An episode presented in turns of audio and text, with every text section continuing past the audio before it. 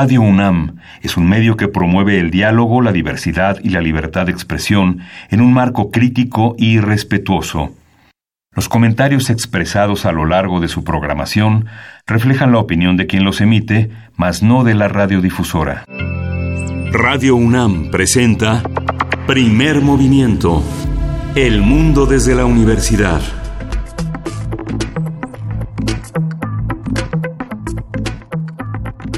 Hola, buenos días. Hoy es jueves 26 de diciembre, 26 de diciembre y son alrededor de las 7 de la mañana. Estamos aquí en primer movimiento eh, abriendo esta edición junto con nuestros compañeros de la Radio Universidad de Chihuahua. ¿Cómo están en Chihuahua? Vamos a transmitir juntos de 6 a 7 en la hora local de Chihuahua, en la hora local de la Ciudad de México de 7 a 8 de la mañana. Vamos a estar en nuestras redes sociales como es habitual, primero Movimiento en Facebook, arroba P Movimiento en Twitter, en el correo primer movimiento unam arroba gmail.com. Díganos cómo están pasando el año. Ya estamos a punto de concluir. Estamos en esta última carrera reflexionando, haciendo una antología gracias a la labor del equipo de producción que eh, justamente en este recurso, en esta gran herramienta que tenemos que es el podcast, han, eh, han indagado sobre lo que permanece, lo que permanece de esta enorme fugacidad que es el tiempo diario de la información, de las noticias, de los comentarios. Esto es lo que hemos considerado que permanecerá. Y díganos ustedes si en verdad estamos en lo cierto, si permanece. Vamos a tener un jueves eh, de gastronomía, una, una sección que ha tenido como protagonistas a múltiples temas. El de hoy es la olla express y vamos a conversar con Cristina Barros, es investigadora de la cocina tradicional mexicana, sobre este enorme instrumento de cocción que tenemos eh, a nuestra disposición en esta enorme cocina que es la cocina mexicana. ¿Qué pone en la olla express? Cuéntenos su experiencia con esta, con esta herramienta. Y vamos a tener en la primera hora de primer movimiento también la sección Historia de México, que son los personajes de la época colonial que aparecerán en los nuevos billetes del Banco de México. Es importante que a través de nuestras eh, manos, por nuestras manos, pasen figuras de respeto, de reconocimiento, de, de que nos den un sentido de identidad. De todo esto nos va a hablar el doctor Alfredo Ávila, investigador del Instituto de Investigaciones Históricas de la UNAM. Mientras tanto, pues vamos a escuchar ahora San Pascualito Rey. Si te vas. Adiós 2019.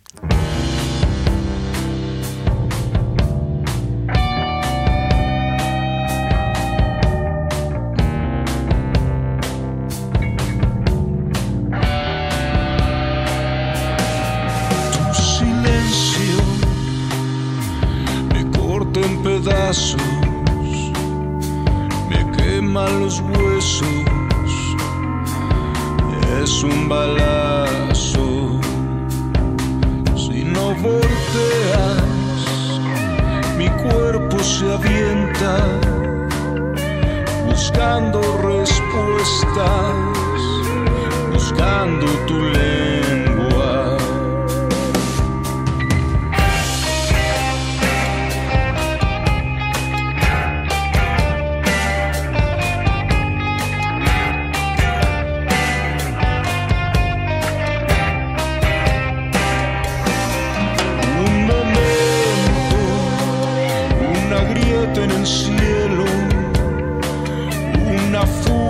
La furia, un vacío que inquieta es la entrada al infierno. Si te vas, vete gritando. Quiero saber que me quisiste, que me vas a extrañar.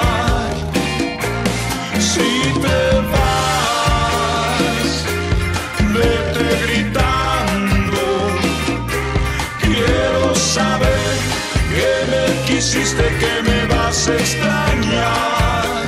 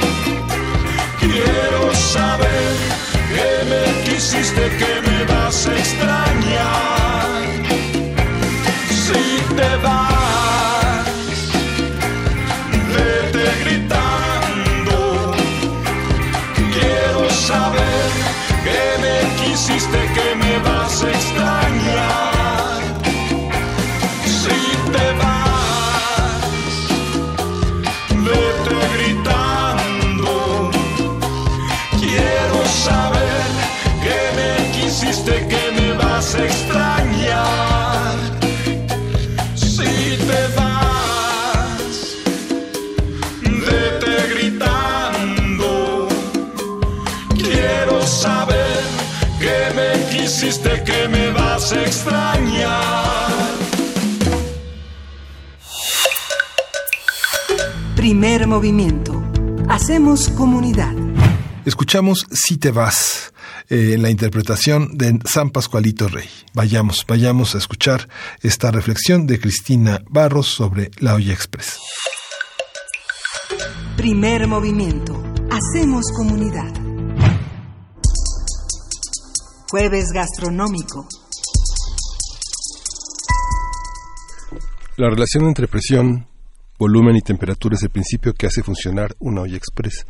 Este utensilio está hecho para mantener una presión mayor a la atmosférica, lo cual permite que la temperatura de ebullición del agua sea superior a los 100 grados centígrados, disminuyendo el tiempo de cocción de los alimentos hasta en un 70%. Las bondades de usar una olla express es que se conserva el olor y sabor de los alimentos y genera menor pérdida de nutrientes frente a otros métodos de cocción. En una olla de presión se pueden cocinar una infinidad de recetas. En México, las más comunes son el mole de olla, diversos caldos con carne de cerdo o de res, frijoles charros, pollo con mole verde, arroz, mixiotes, cochinita pibil, manitas de cerdo y hasta postres como el flan, entre muchos Mm, otros. qué rico. Conversaremos sobre esta herramienta culinaria, para qué sirve, cuál es su principio científico y cómo se adapta a las propuestas culinarias contemporáneas. Para ello nos acompaña en la línea Cristina Barros, quien es investigadora de la cocina tradicional mexicana y articulista de la, de la jornada. Y pues te damos la bienvenida, Cristina Barros. ¿Cómo estás? Muy buen día. Muy bien, Berenice, Miguel Ángel, ¿cómo han estado todos? ¿Cómo está nuestro público esta mañana? Pues bien, yo creo que con muchos antojos. Sí. Ya, y además como con todo el tema de las vacaciones, o adelgazamos o engordamos. Exacto, así es. Pues para, para hablar de este utensilio de cocina, la olla express, ¿qué es? ¿Cómo funciona? ¿Desde eh, cuándo tenemos eh, o podemos rastrear eh, su, su, pues es un invento finalmente? ¿Qué podemos decir de esto? Bueno, pues el- esta, esta olla tiene como antecedentes el estudio de algunos científicos de- del comportamiento de los gases, del vacío, de la presión, un poco lo que ya mencionaba Miguel Ángel, pero así como, como olla express directamente eh, relacionada con la cocina, pues eh, hay, se dice un zaragozano que en, en 1919 eh, hizo la primera olla, pero no fue sino hasta fines de, de los 30 cuando ya estuvo en el mercado de manera eh, más, eh, más clara. Y en México, pues es un aparato que entra en los 50, ¿no? Y entra en los 50 con toda una concepción de la vida totalmente nueva, de posguerra, ¿no? Este, La prisa se instala y en el nombre lo lleva la olla, ¿no? Express.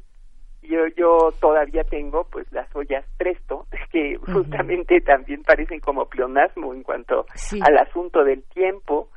Y, y esto pues lleva a reflexionar eh, en cuanto a, a cómo nos, eh, nos empuja le- esta vida moderna a, a, a- tiempos rápidos, ¿no? Y, y cómo la- el crecimiento de las ciudades también nos quita tiempo de vida, eh, el cambio en cuanto a la posición de la mujer incorporada al trabajo, eh, ya sea por un deseo personal o, ya sea porque el propio sistema está obligando a que haya un doble salario y, y a que también haya una fuerza de trabajo eh, femenina en la calle, ¿no? No solo, no solo en el hogar.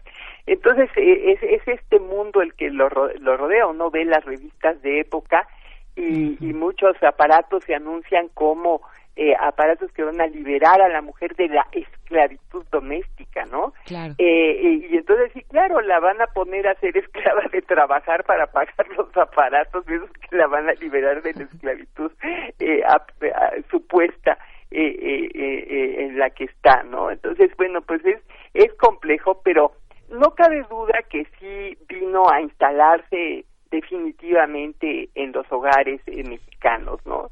Eh, eh, de, de- las clases medias y, altas sobre todo, eh, mm, para, para agilizar algunas preparaciones. Eh, platicando con el chef Ricardo Muñoz ahorita de este tema y preguntándole él como chef cómo veía las cosas, eh, me hizo unas reflexiones importantes, ¿no? Una la, la, la- la, que rescato es esta de que la olla express funciona muy bien eh, para cocer cosas de- eh, que son eh, de- de- duras, de, de, de cocimiento tardado. Y, y, y concretamente nos referiríamos a, a- a- a las leguminosas, entre las cuales están nuestros maravillosos frijoles, y también a, a carnes eh, eh, que, que son duras, ¿no? Que, que, que, que necesitan eh, suavizarse para mejor poderse eh, luego preparar. Y, y, y la otra eh, reflexión muy importante es que, mm, di- digamos, no hay que abusar de la olla express, ¿no? Hay cosas que se pueden cocinar muy rápidamente y entonces lo de la olla no, y además hay eh, eh, eh, preparaciones específicas. Eh, hablábamos eh, del arroz, ¿no? Mucha gente lo hace en la olla express. Eh, pues no, no, no vale mucho la pena, no se tarda tanto en hacer, sí tiene cierta, cierto ritual el prepararlo, no, no en la olla express, sino a la manera tradicional. Y bueno, pues eh, eh, ahí está la discusión, ¿no? Es como esta cosa de, de las familias de, no, nada como unos frijolitos de la olla, Claro. hechos en, en olla verdadera, ¿no? Esta, esta olla de, de, de cuello estrecho que impide la evaporación y que este fogón que además le da un sabor a leña que verdaderamente ese sí no tiene no tiene comparación con ninguna ollita express, ¿no? Eh, y, y, y- y- y si, si eso se puede comparar con unos frijoles eh, cocidos en olla express, pero desde mi punto de vista, si la olla express ha permitido que sigamos comiendo frijoles, bienvenida, ¿no? Bienvenida, Bienvenida, sí. porque los frijoles son desde mil puntos de vista de sabor, de salud, de tradición, de todo, una presencia que no se debe, de, que no se debe ir del- de, los hogares desde mi punto de vista. No sé ustedes cómo la vean. Sí, sí, hay que hacerlos bien para que no produzcan muchas molestias estomacales, porque la- la- el tema, el tema es la combinación, ¿no? Lácteos y este y, y este tipo de semillas, que, de sí, almidones, sí. es esta combinación que produce muchísimas flatulencias, muchísima inflamación del vientre y que genera muchas molestias porque hay mucha comida que no se hace ordenadamente, ¿no? Así es, pero en el caso de los frijoles, eh, eh, el, el, el asunto este de la flatulencia, bueno, pues este, va implícito. Eh, em, hay algunas al- algunas formas de mitigarlo. Eh, eh, considero que una muy importante es no olvidar la tradición de remojar los frijoles toda la noche antes de cocerlos al día siguiente, pero también recordar que eso que produce las eh, flatulencias también está teniendo efectos importantes en el intestino y que los frijoles ayudan a una eh, me- mejor eh, eh, digestión, que eh, eh, son preventivos del cáncer de colon eh, y, y que entonces estas estas cualidades hacen que pues, te diría que uno en fin la balanza es mucho más lo que se gana a partir de, de comerlos que, que, que dejándolos, porque otra cosa importante es que la proteína del frijol eh, se combina perfectamente con la del maíz y eso pues nos da también una calidad de nutrición importante, ¿no? Sí. Y, y, y también hay que eh, pensar en antecedentes más antiguos de la olla express eh, eh, hay, hay- uh, una especie de leyenda urbana en el sentido de que eh, Carême en, en, la, en, algo equivalente a la Academia eh, de, de, Ciencias en, en, Francia, dijo que eh, la vaporera mexicana, el Tecontamali, eh, este, esta olla en la que la tapa es masa, por ejemplo, ¿no? Y se cierra de una manera bastante hermética la olla para poder cocer, pudiera ser también seguir este principio de eh, aumentar la temperatura dentro de la olla para un cocimiento más rápido. Entonces, eh, eh, a lo mejor allí mismo entre nuestros ancestros podemos ver esta esta idea de, de, de, poder cocer, digamos, con, con mayor rapidez, pero también a lo mejor conservando más los sabores, ¿no? Que era otra de las reflexiones que, que me hacía Ricardo Muñoz Urita, o sea, los, los sabores se, se, se, conservan mejor.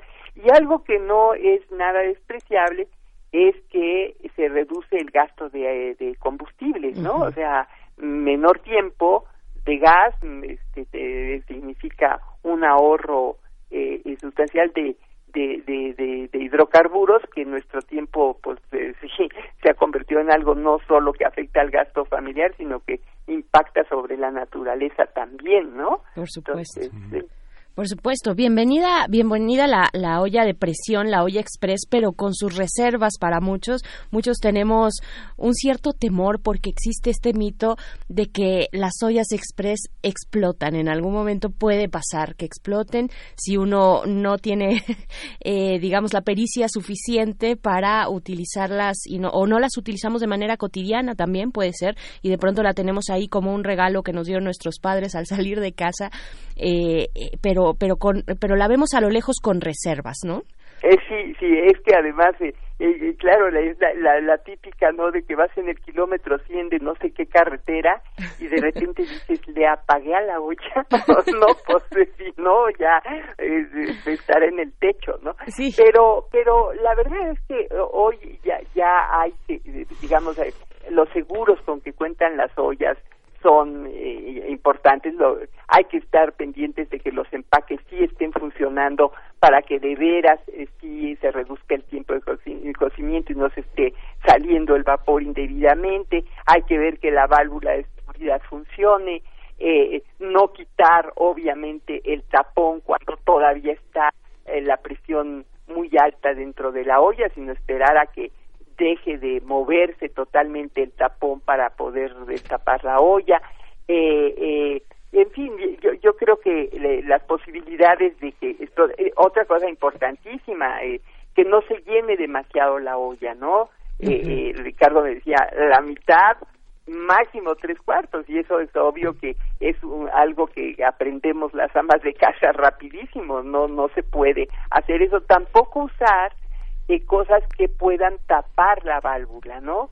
Eh, eh, eh, eso, eso, eso es otra, ese es otro asunto importante. ¿Cómo qué cosas?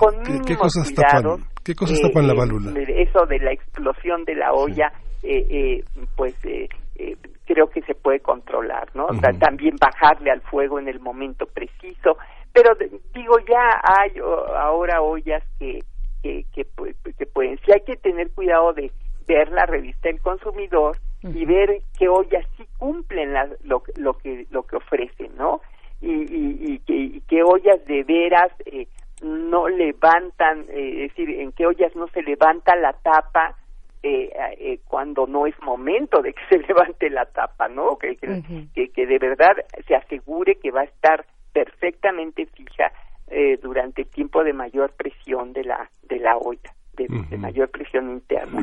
Pues, es todo un tema interesante, ¿no? Ahí me lo vendió Amalia eh, Fernández como un tema ganador y bueno, pues ha sido apasionante porque mm, vemos que tenemos un problema de física aquí bastante bastante eh, interesante y luego también un asunto de, de química eh, eh hay dos ciencias por lo menos que están influyendo y, y sí me gustaría mm, que recordábamos que la cocina normalmente, digamos, es, es una, eh, una acción de tiempo lento. eh, pienso, por ejemplo, en la panadería, ¿no? Con estos tiempos de levadura que hay que respetar, son los tiempos de la naturaleza.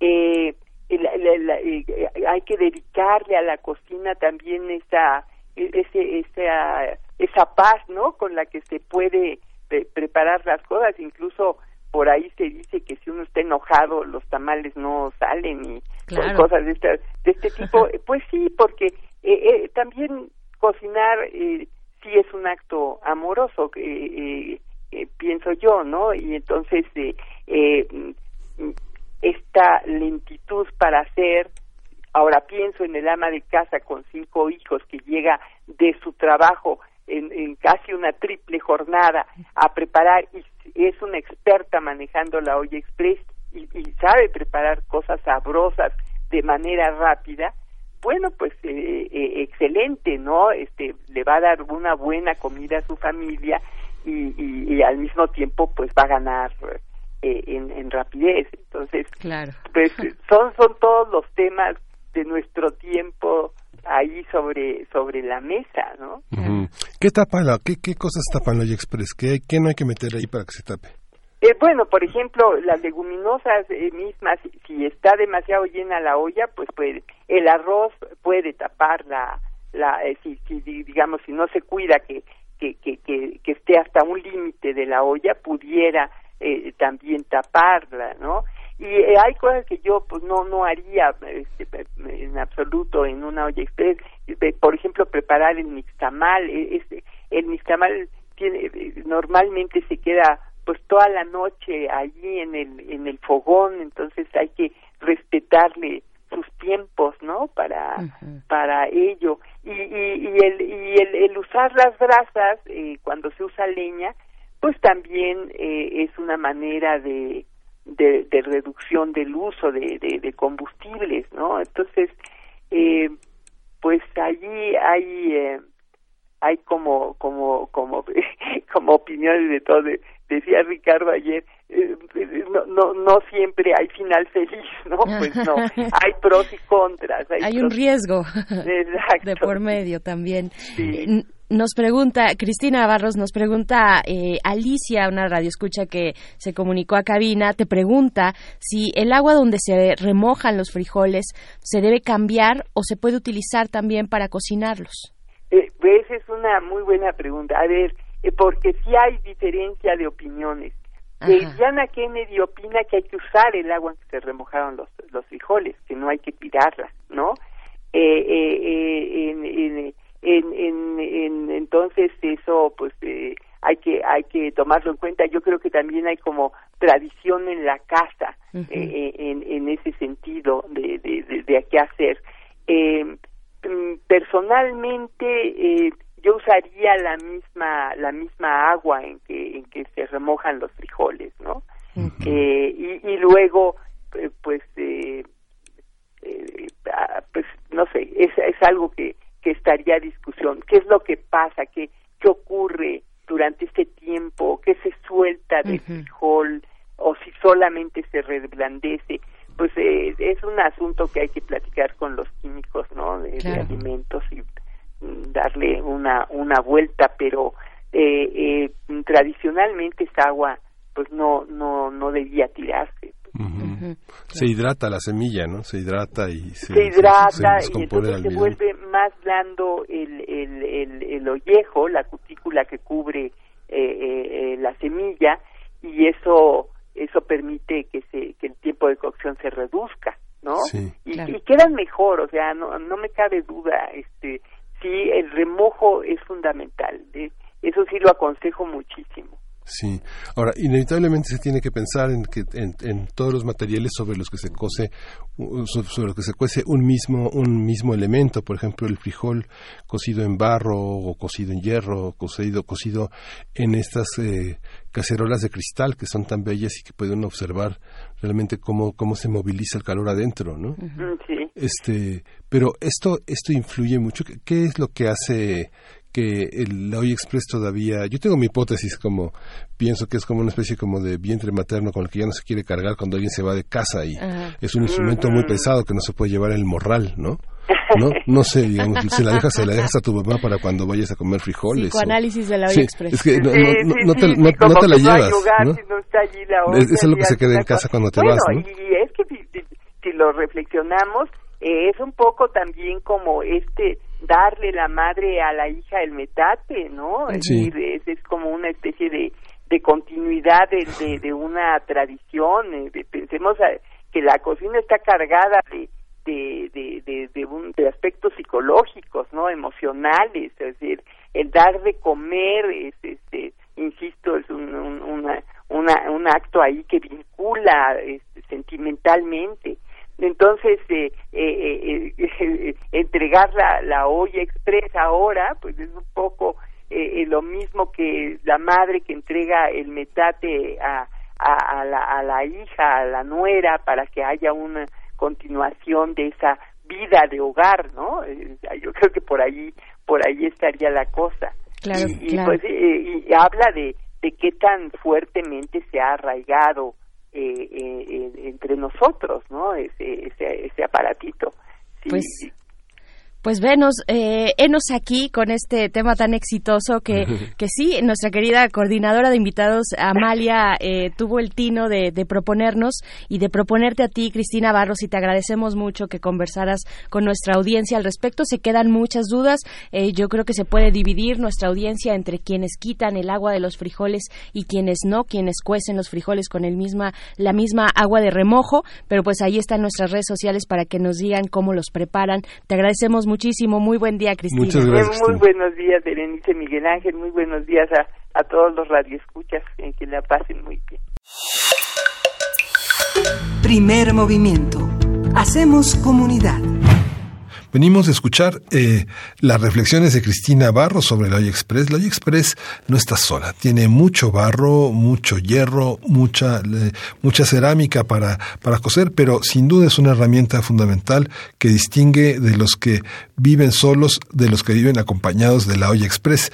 Vale la pena eh, revisar y retomar esta conversación que es eh, muy interesante. Vamos a escuchar de Lixania Fernández. Ella interpreta la viola de gamba y la voz, A Day in Six Strings.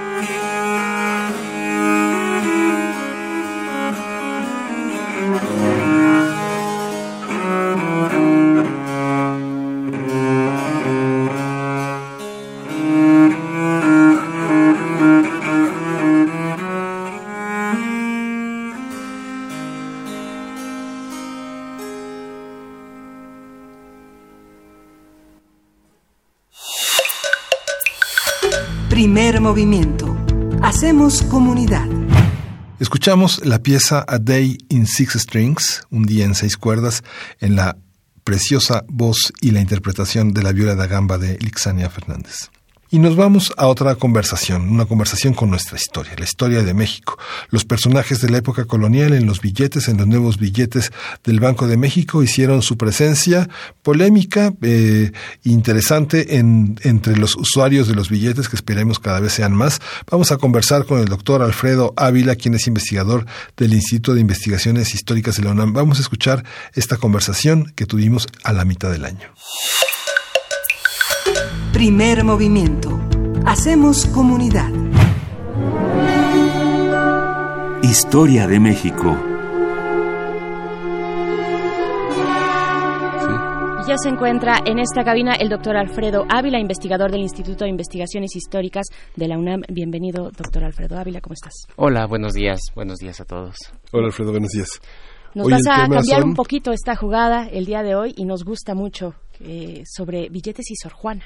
Sí, eh, bueno, además que ya tenemos poco tiempo. Eh, podemos, podemos, podemos aprovechar unos minutos en la siguiente hora si tú tienes ah, Si tú tienes la oportunidad. Pues nada, que, que, yo pensaba seguir un poco con estos, estas transformaciones que, que, hay entre la época colonial y la independiente. Voy a hablar de educación, que me parece un tema que, que sí merece mucho la pena eh, trabajarse. Pero esta semana hubo eh, eh, una polémica acerca de una declaración que se hizo desde el Banco de México acerca del billete de 200 pesos, en el que se va a quitar a Sor Juana Inés de la Cruz y se va a poner en su lugar a Miguel Hidalgo y a José María Morelos y entonces estalló allí la bomba y todo el mundo empezó a decir que con esto ya no habría mujeres en, en, los billetes, que, resultaba escandaloso quitar a, quitar a Sor Juana y, eh, y, me llamó mucho la atención porque, porque efectivamente se hizo esta declaración, pero nadie tuvo un poco el cuidado de echarle un ojo a la página web del Banco de México, en donde se aclara que Sor Juana va a seguir en los billetes, Sor Juana va a estar en los billetes de 100. De hecho, en la, en, la página web del, del Banco de México ustedes pueden entrar a un apartado que se llama Nueva Familia de Billetes Mexicanos y allí eh, pueden encontrar los billetes desde eh, la, nueva familia desde los 50 pesos hasta los eh, mil pesos. Y, y va en, en orden cronológico también de la menor denominación a la mayor denominación en orden cronológico. Los billetes de 50 pesos tendrán un motivo eh, prehispánico, que será la Fundación de México Tenochtitlan. Los billetes de 100 pesos tendrán un motivo colonial, que será Sor Juana Inés de la Cruz. Los billetes de 200 pesos tendrán el motivo de la independencia, que incluyen a, eh, como dije hace rato, a José María Morelos, a Miguel Hidalgo, y eh, los billetes de 500 pesos tienen ya a Benito Juárez, fue el primer billete de esa nueva familia que, salió, y los billetes de mil pesos tendrán eh, eh, elementos de la Revolución Mexicana. Eh, y acá es bien interesante que habrá tres personajes en el billete, Francisco y Madero, Carmen Cerdán y Hermila Galindo. Entonces allí vamos a tener dos, dos mujeres y si acaso se llega a necesitar habrá un billete de mayor denominación que tendrán motivos del siglo XX a Octavio Paz y a Rosario Castellanos. Entonces no las mujeres no se abandonan y eh, esto no quiere decir que, que, uno pueda sentirse enteramente satisfecho con esta con, esta familia, pero sí hay que decir y, que comparando con otros billetes de otros países, México tiene mujeres en, en, los billetes, eso, eso sí hay que, hay que reconocerlo. Ah, tal vez la mayoría de los países del mundo que tienen papel moneda propio no incluyen, no incluyen billetes y esto no tiene nada que ver ni con tradiciones culturales ni con tradiciones de tipo religioso o, político. De hecho, hay países en, eh, eh, en Europa, hay países, eh, bueno, en Europa ya no porque ya se, se uniformaron, pero todavía antes de que entrara el euro, eh, en Europa la mayor parte de los países tenían en sus billetes solamente hombres. Eh, los grandes próceres, ya saben, esta vieja tradición de la historia de bronce que, se, seguía recogiendo. Lo mismo pasa con países africanos o con países asiáticos.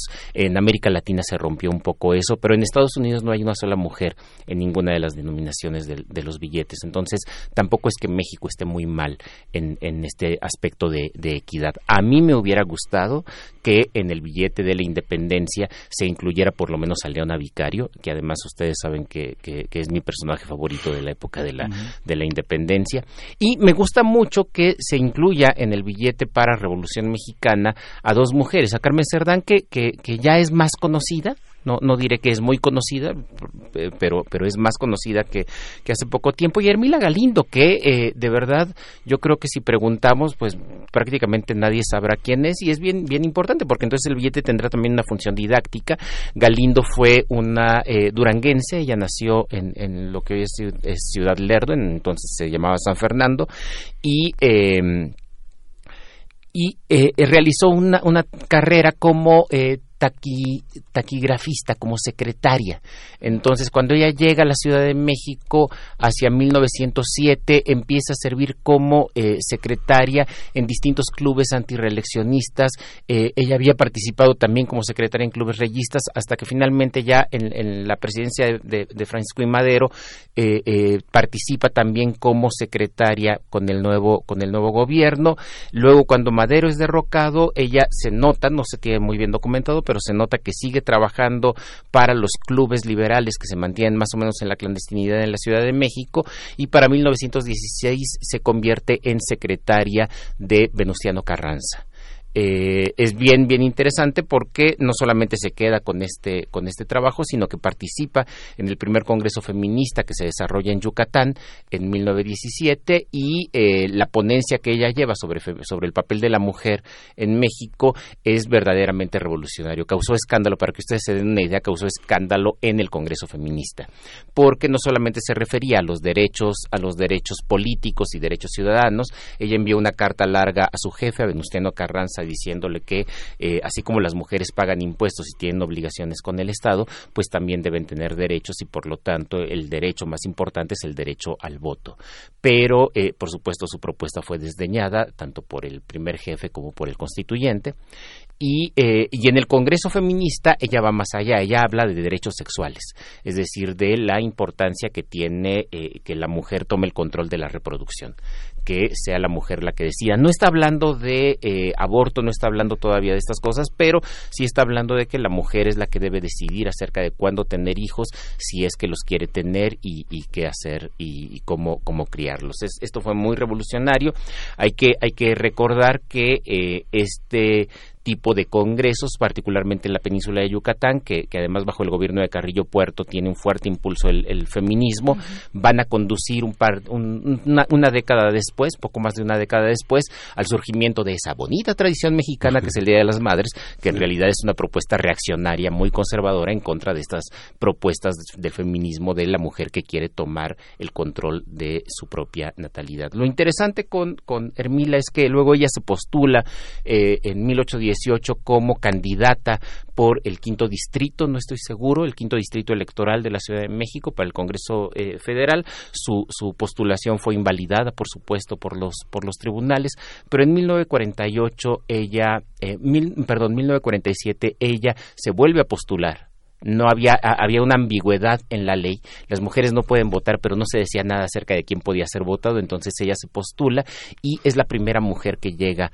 al Congreso, al Congreso Federal. Un año después se le da el voto eh, a, las mujeres a nivel federal. Ya en algunos estados se había estado planteando esto, pero, pero entonces me, me gusta esta idea de que en los billetes aparezca una mujer relativamente desconocida como es Hermila Galindo, que eh, lo cual va a tener también una función didáctica. Sí, vamos a despedir. Si, hacemos esta pausa. Si continuamos en, el, en la hora siguiente, vamos a despedir a nuestros compañeros, a nuestros amigos de la radio universitaria de Chihuahua y bueno, despedimos también la primera hora del primer movimiento. Acompáñenos a la segunda hora. Síguenos en redes sociales. Encuéntranos en Facebook como Primer Movimiento y en Twitter como arroba PMovimiento. Hagamos comunidad.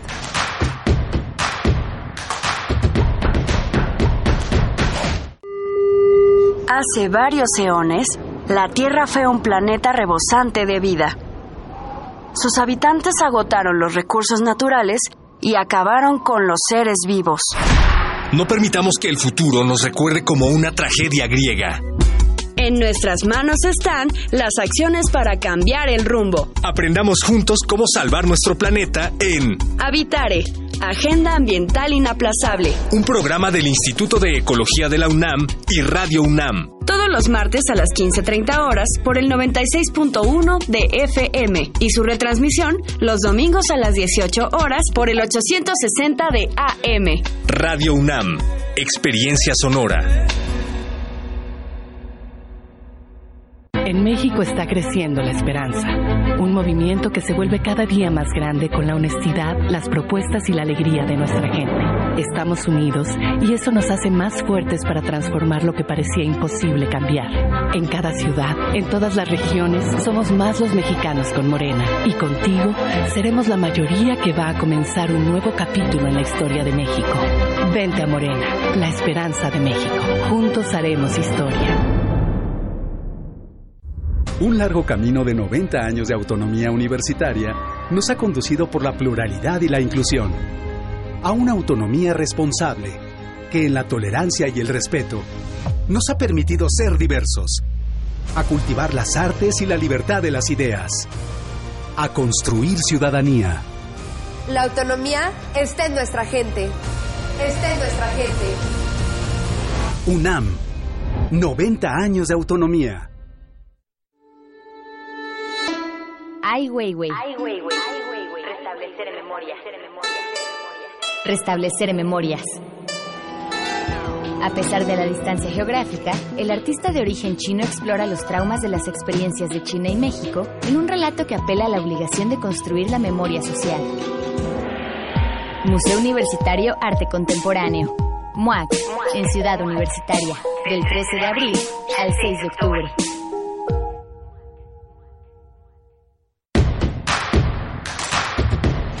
Queremos escucharte. Llámanos al 55 36 43 39 y al 55 36 89 89. Primer movimiento. Hacemos comunidad. Son las ocho con tres de la mañana de este jueves 13 de junio. Continuamos aquí en cabina Miguel Ángel Quemain y Berenice Camacho para darles la bienvenida a la segunda hora de primer movimiento. En esta hora vamos a estar comentando sobre la Auditoría Superior de la Federación y sus hallazgos en este proyecto que se llama Fuiste tú. Y también tenemos nuestra nota internacional con Brasil y el tema del Lavallato, las investigaciones, eh, bueno, y estas revelaciones del eh, programa del medio periodístico de Intercept acerca de conversaciones entre las partes durante el proceso judicial del expresidente Lula da Silva, pero continuamos en esta cabina con la conversación con el doctor Alfredo Ávila. Alfredo, nos estabas contando este recuento eh, interesante acerca de los billetes, de las nuevas imágenes que Sí, bueno, sería una cosa interesante, ¿no? Que yo sepa, no se ha hecho una historia de las imágenes en los billetes mexicanos. Un colega español estaba haciendo eso para España el año pasado, no sé en qué ha terminado su investigación, y allá se topó con un problema, con un problema muy serio, que no hay registro de, cómo se tomaron las decisiones. Entiendo que en México sí hay registro, eh, ahora mismo con unos colegas que eh, son de historia, pero también de otras disciplinas, de biología, sobre todo fundamentalmente de biología y de ecología, eh, estamos trabajando, estamos formando un pequeño equipo para asesorar al Banco de México precisamente en, esta tarea. Yo acabo de ingresar por ahí por un proyecto del que no puedo, del que no puedo hablar, eh, pero buena parte de lo que sí se ha hecho ya es, ya es público entonces tampoco es que yo esté tampoco es que esté revelando qué está pasando. Si, ustedes entran a la página web del Banco de México se pueden encontrar allí cómo hay este este análisis acerca de los personajes históricos eh, que como dije yo no estoy satisfecho con que en Independencia hayan dejado solamente a Hidalgo y a, y, a Morelos. Me parece como lo más básico este qué ponemos para Independencia pues Hidalgo y Morelos no este, es como lo, lo de siempre. Y eh, pero también en, en, en, los mismos billetes siempre hay paisajes naturales de México, este, reconstrucción de ecosistemas y cosas como esta. Entonces, allí también la participación de gente, hay mucha gente de la UNAM colaborando también, también en, en, estas, en estos análisis. Y hay análisis acerca de cómo la gente identifica un billete, de cómo los diferencia, que no se vayan a confundir, eh, eh, cómo son al tacto, todas, todas estas cosas, por no hablar de los temas de falsificación. Es un trabajo bien, bien interesante el que están haciendo allí en la fábrica de billetes de, del, Banco, del Banco de México. Y, eh, y como les decía hace rato, pues bueno, se están incluyendo mujeres y se están incluyendo mujeres no solamente como Sor Juana, que es muy conocida, que ha estado en los billetes mexicanos desde hace muchísimo tiempo en distintas en distintas denominaciones, casi siempre en los de 200, pero no solo en los de en los de 200 y que eh, bueno ya tiene tiene una trayectoria y me parece que es indiscutible. De hecho, eh, eh, aunque yo no participé en esa en, esa discusión, pero sí en las en las reuniones más recientes se ve de manera muy clara, no hay otra. O sea, si, si de verdad queremos tener una representación de lo mejor del periodo colonial eh, eh, novohispano, pues no, no hay otra opción que Sor Juana Inés de la Cruz. Y no solo por lo que, no solo por lo que representa el, el, tema de, eh, eh, de la vida conventual que nos guste o no nos guste, pero es característico de, de ese periodo, el tema religioso es característico de ese periodo, pero además es muy excepcional, es decir, Sor Juana no solamente es lo característico, sino también lo excepcional. Una mujer que además tiene conocimientos de filosofía, por no hablar de la parte propiamente estética de la, de la poesía, ¿no? que, que es, es, muy, muy trascendente, y además que eh, eh, su involucramiento también de alguna manera en asuntos de poder. Eh, eh, en discusiones con arzobispos, con virreyes, el posicionamiento que tiene ella es bien, bien importante. Y esto la hace, por supuesto, excepcional, pero al mismo tiempo, como dije, es como que lo más característico, una mujer que ingresa a un convento y que además hay que recordarlo, termina, termina finalmente eh, reconociendo que antes que otra cosa es monja. Eh, de, allí que, eh, eh, que se le siga llamando Sor Juana Inés de la Cruz y no Juana de, Ramírez de Asbaje, como hubo algunas propuestas. De hecho, cuando la propia Universidad Nacional hace muchos años creó el, el, premio Sor Juana, para las mujeres con más destacada trayectoria en las facultades, en las escuelas, la primera propuesta, si mal no recuerdo, era precisamente llamarle así Juana Ramírez de Asbaje. Y, eh, y después de esa primera entrega, la, primera ganadora, que fue una investigadora de mi instituto que ya murió, Josefina Muriel, especialista precisamente en mujeres en la época colonial, le llamó la atención al rector y le dijo, no, ella, ella quería llamarse Sor Juana, entonces hay que, hay que respetar eso. ¿no? Entonces tenemos a Sor Juana allí en, en los billetes de, de 100 pesos y tenemos a Carmen Cerdán, a Hermila Galindo, de quien ya hablé hace, hace un momento, esta mujer feminista eh, muy importante en la promoción eh, eh, del voto a las mujeres en México. Y finalmente, en caso de que sea necesario un billete de mayor denominación, el de mil pesos, pues se incluirá a Rosario Castellanos junto mm. con Octavio Paz. Entonces, también es el reconocimiento a, una faceta artística, lo cual también me da mucho gusto. artística no exenta también de participación política, hay, hay, que, hay que decirlo, ¿no? Pero pero entonces ya no solamente son los politicones, ya no solamente son los militarotes los que aparecen en los billetes, que esto era algo muy frecuente y desde que se empezaron a hacer billetes en, México, pues como que era lo más común. Eh, eh, es introducir también a mujeres, y no solo introducir a mujeres, sino introducir también a personas que están un poco o, que identificamos menos con la parte política y más con otras, con otras disciplinas. Y libera, y libera un poco los billetes de esta marca sexenal.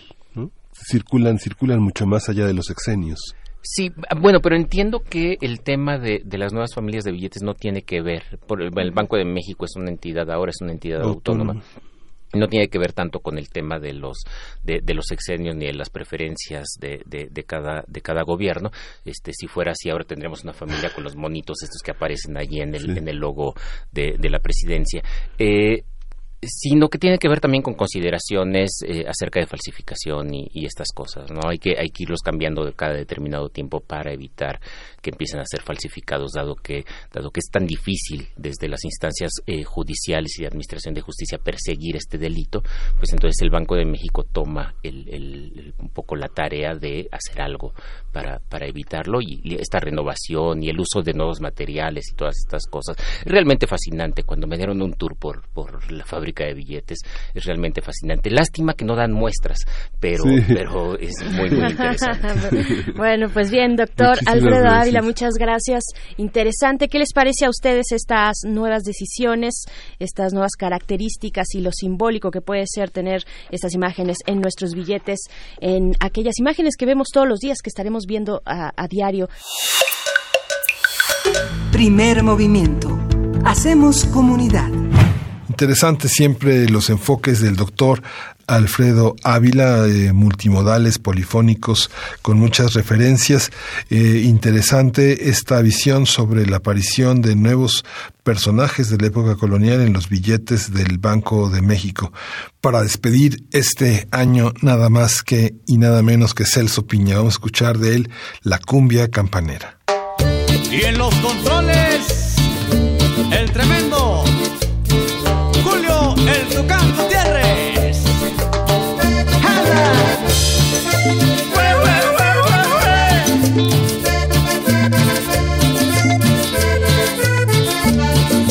Hagan la rueda, señor, que la cumbia ha comenzado. Hagan la rueda, señor, que la cumbia ha comenzado. Punta de salir el sol, esta cumbia se ha acabado. Esta cumbia se ha acabado.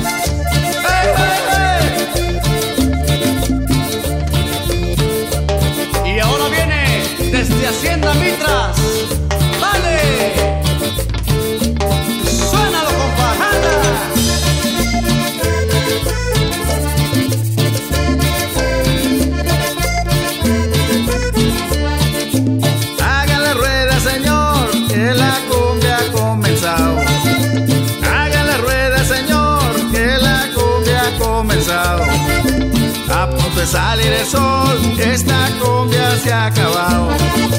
A punto de salir el sol, esta cumbia se ha acabado.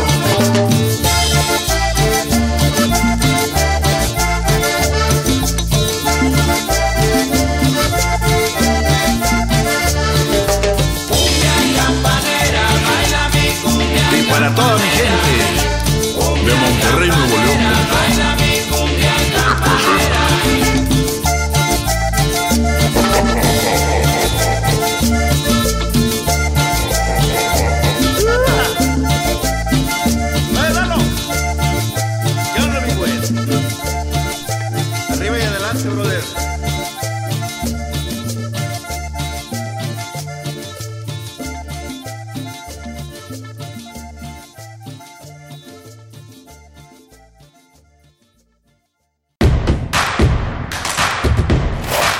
En redes sociales. Encuéntranos en Facebook como Primer Movimiento y en Twitter como arroba PMovimiento. Hagamos comunidad.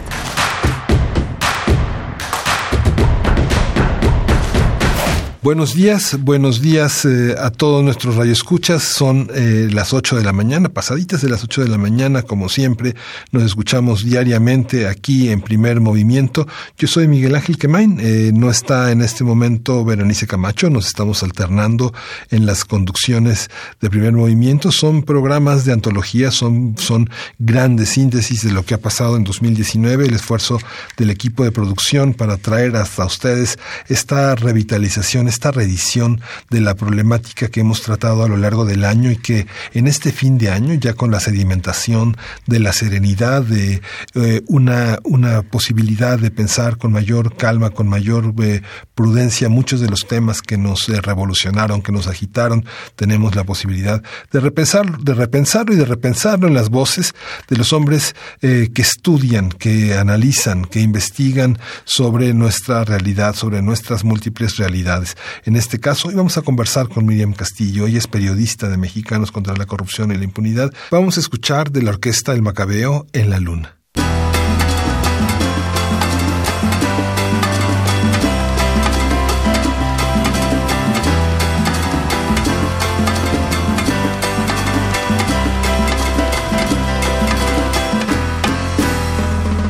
Qué mal me quedo cuando duermo con el cigarrillo y me quemo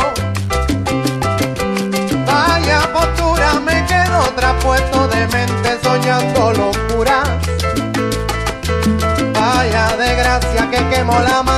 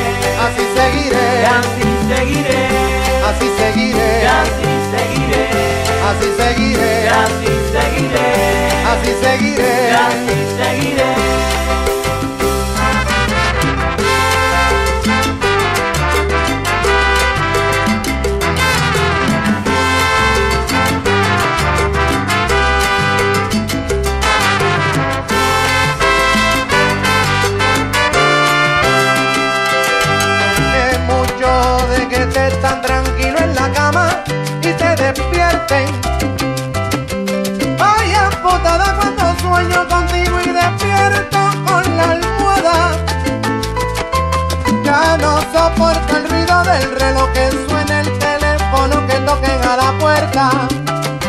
Vaya desgracia que quemó la manta, la cama, la casa y yo no me entero. Porque nena sabrás que siempre estoy en la luna.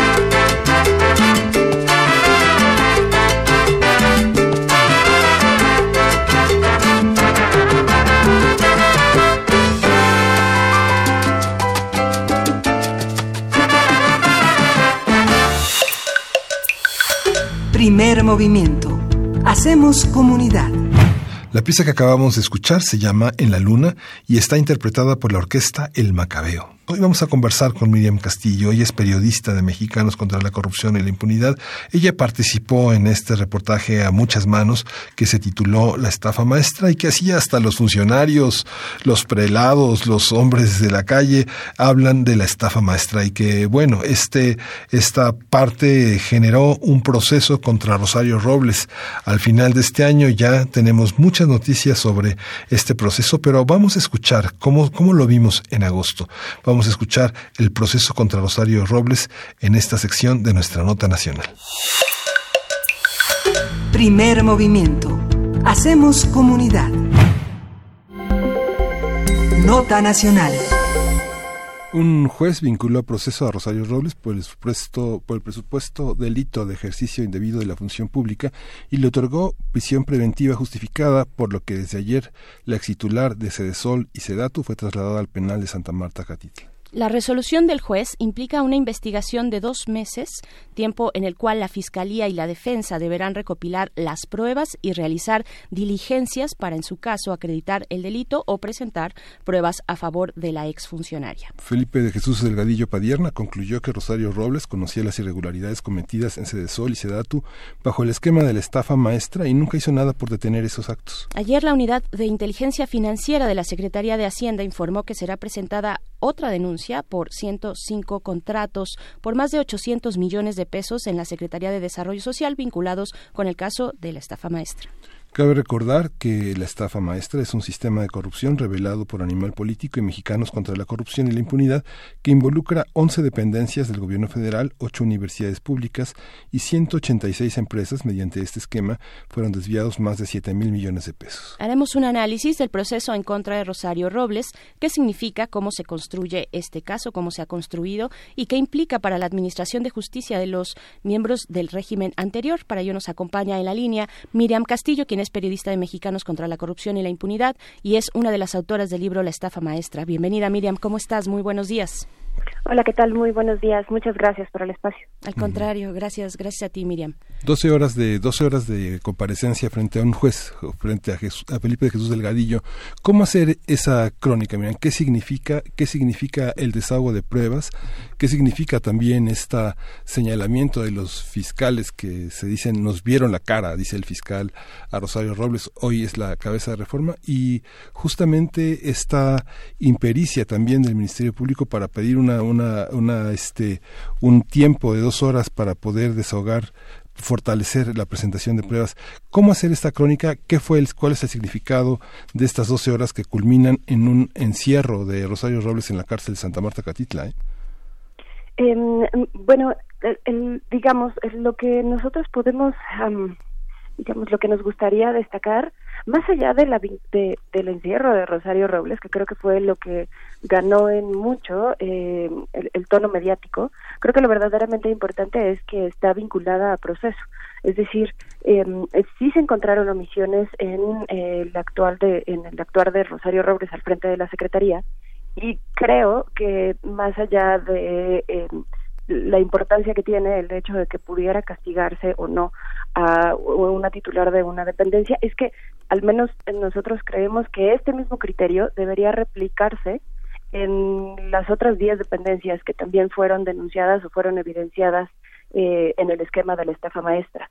Algo que nosotros queremos resaltar mucho es que eh, esto va, eh, justo esto es un sistema y va más allá de solo las personalidades que creo que em, pudieran ganar o pudieran tener cierto peso político. Me parece que em, la resolución abona a seguir investigando, a que se aporten más pruebas y a que pueda determinarse si si hubo una participar una participación digamos activa por parte de los funcionarios eh, en la dependencia en torno a las a algunas de las empresas que fueron beneficiadas, en donde se desviaron los recursos, pero también el, el, el otro lado de donde los funcionarios públicos eh, y fue un argumento que escuchamos varias veces durante la primera etapa del, de la publicación del reportaje de la estafa maestra, en donde los funcionarios públicos ellos aseguraban que no tenían digamos, cierta obligación de ver que los trabajos estuviesen cumplidos, porque se habían entregado cierta papelería que no justificaba, pero eh, al menos tenían cierto respaldo, y, y, me parece que también había un deslinde muy marcado en torno a eh, las dependencias culpaban a las universidades por no supervisar el cumplimiento de los trabajos y las universidades culpaban a las dependencias de lo mismo. Entonces me parecía que había como una laguna en donde nadie se hacía responsable y aparentemente estaba bien todos parecían estar muy cómodos con esa idea de que nadie tenía que tener esa responsabilidad. El hecho de que se haya vinculado proceso, de que sí se les haya ubicado cierta responsabilidad en torno al desvío de los fondos públicos, me parece que puede cambiar un poco el tono hasta de cómo se lleva el ejercicio público. En torno a, esta parte, como tú bien decías, esta parte muy mediática en donde eh, el, el, juez hace ciertas acusaciones o ciertos eh, eh, señalamientos, eh, creo que tenemos que tener en cuenta dos cosas. El sistema de justicia cambió.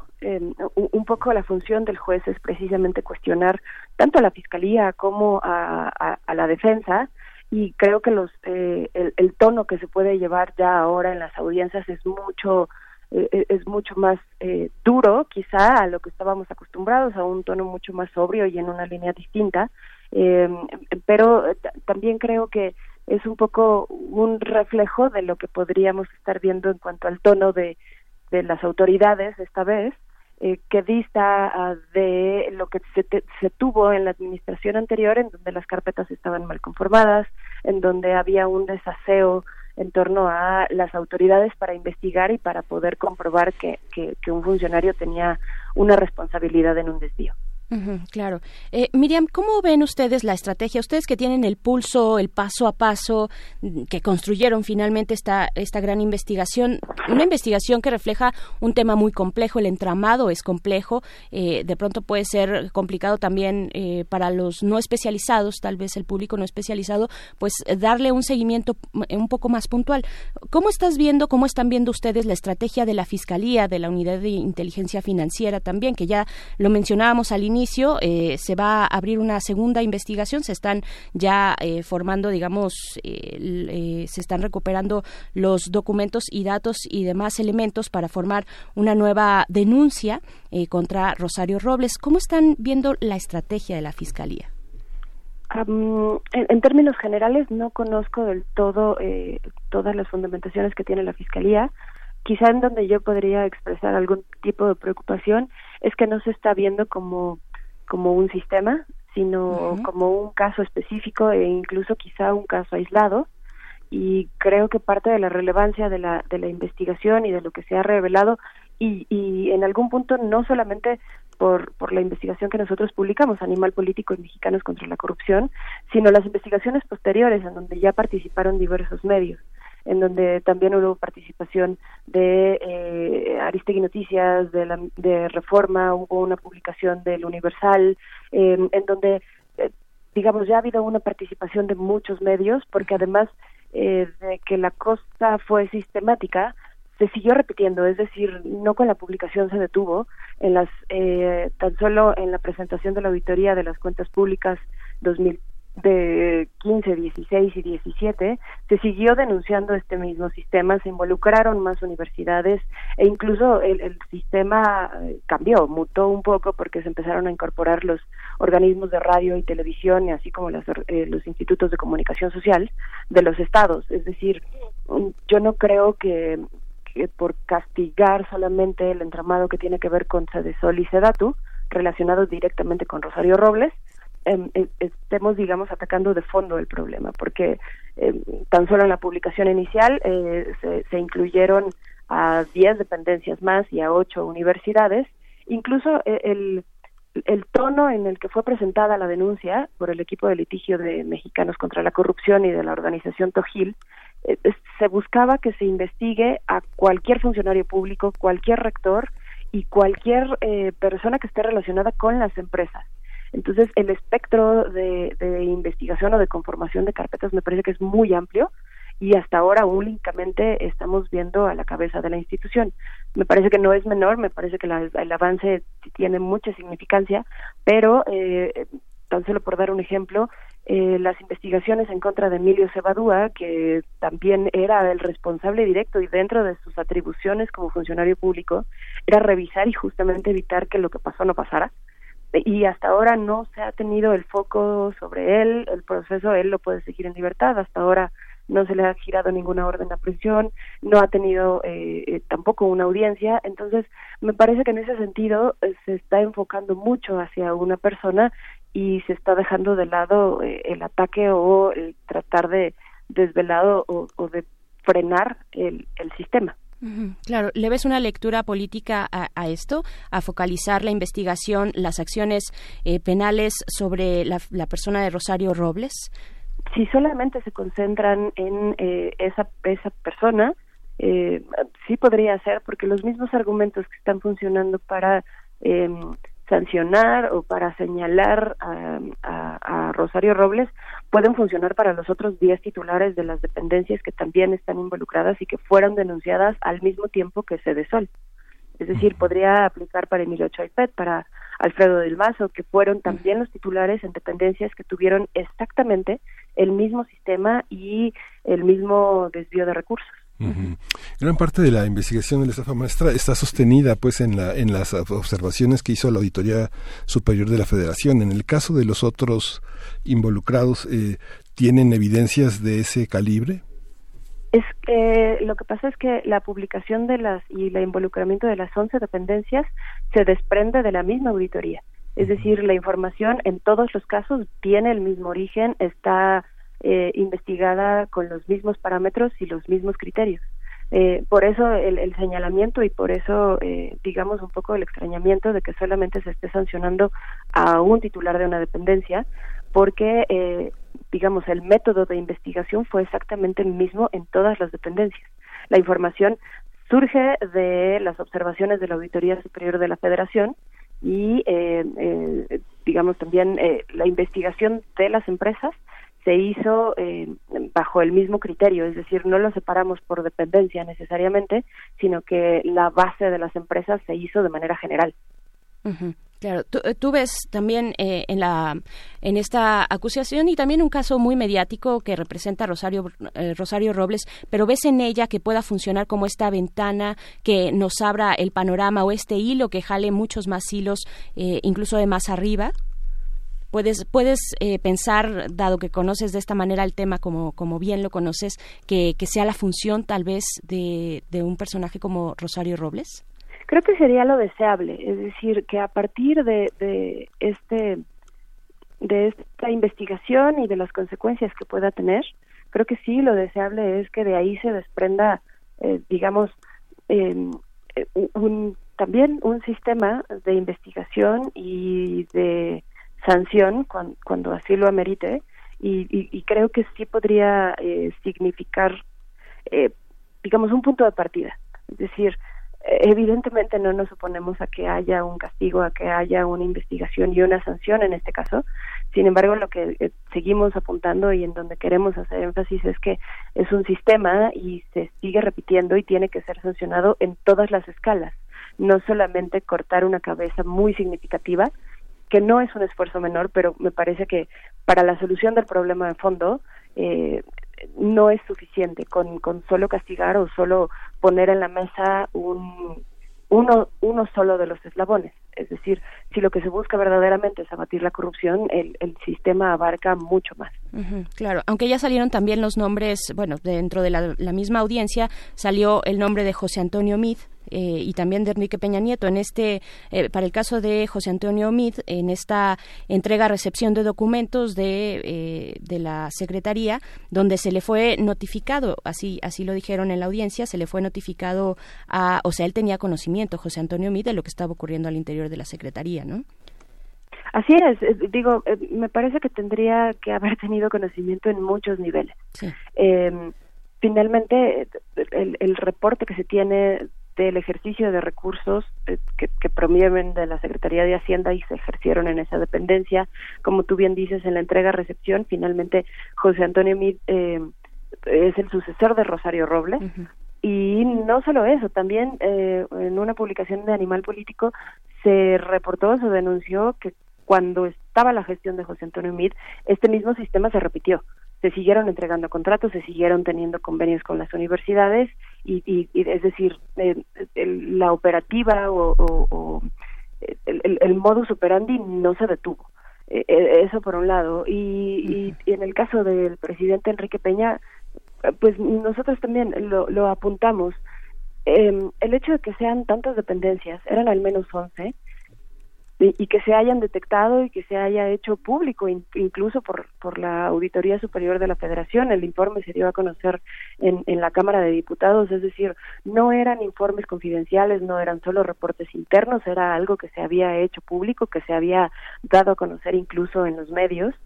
Mm, nos resulta eh, bastante lógico que el presidente tuviera conocimiento de eso, incluso en varias entrevistas, afirmaciones mucho antes de la publicación de la estafa maestra, el auditor había señalado y había estado reiterando que él había sido muy claro, incluso con el presidente de la República, con las autoridades eh, de la cabeza de las dependencias que había denunciado que estaba este desvío de recursos.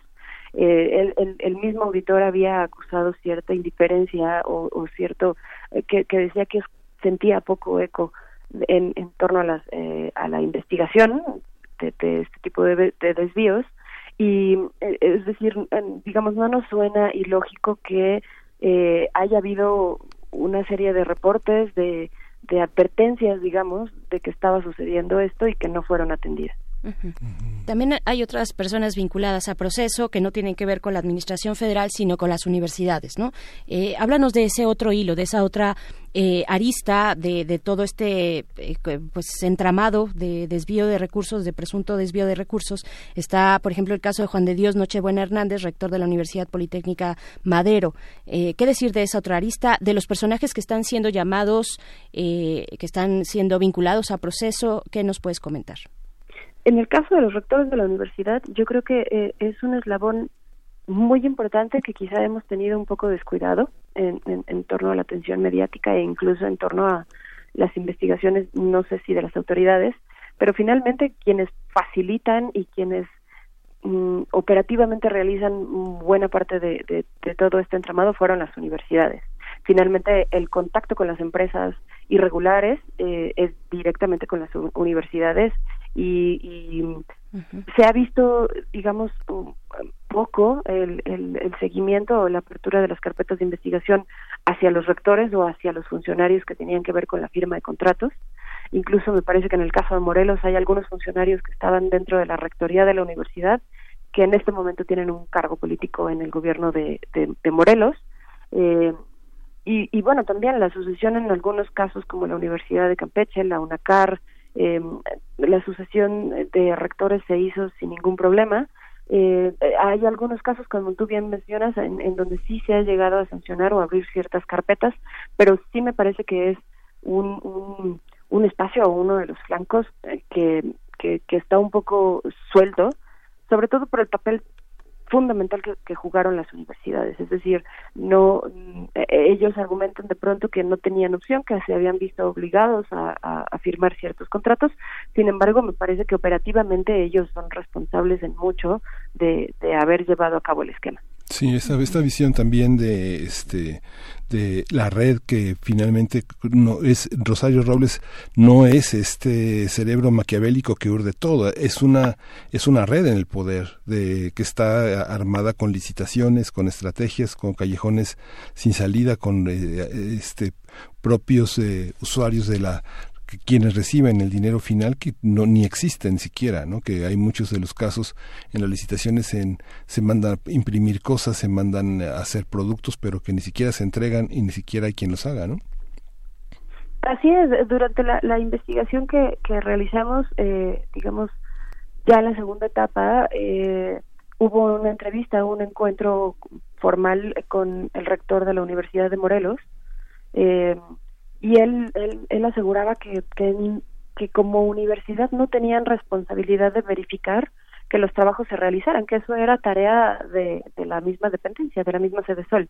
Eh, a nosotros no nos quedaba tan claro si a, si a la universidad le habían pagado por efectuar eh, estos servicios, de por, por llevar esta supervisión, porque la responsabilidad recaía en otra instancia, y pero fue algo que nunca, en lo que nunca pudimos, eh, digamos, sacar de la postura al rector, eh, que, que él decía que no tenía responsabilidad y entonces eh, en donde nos, nos quedábamos parados era que aparentemente nadie tenía responsabilidad de supervisar eh, cómo se habían gastado más de dos mil millones de pesos del erario.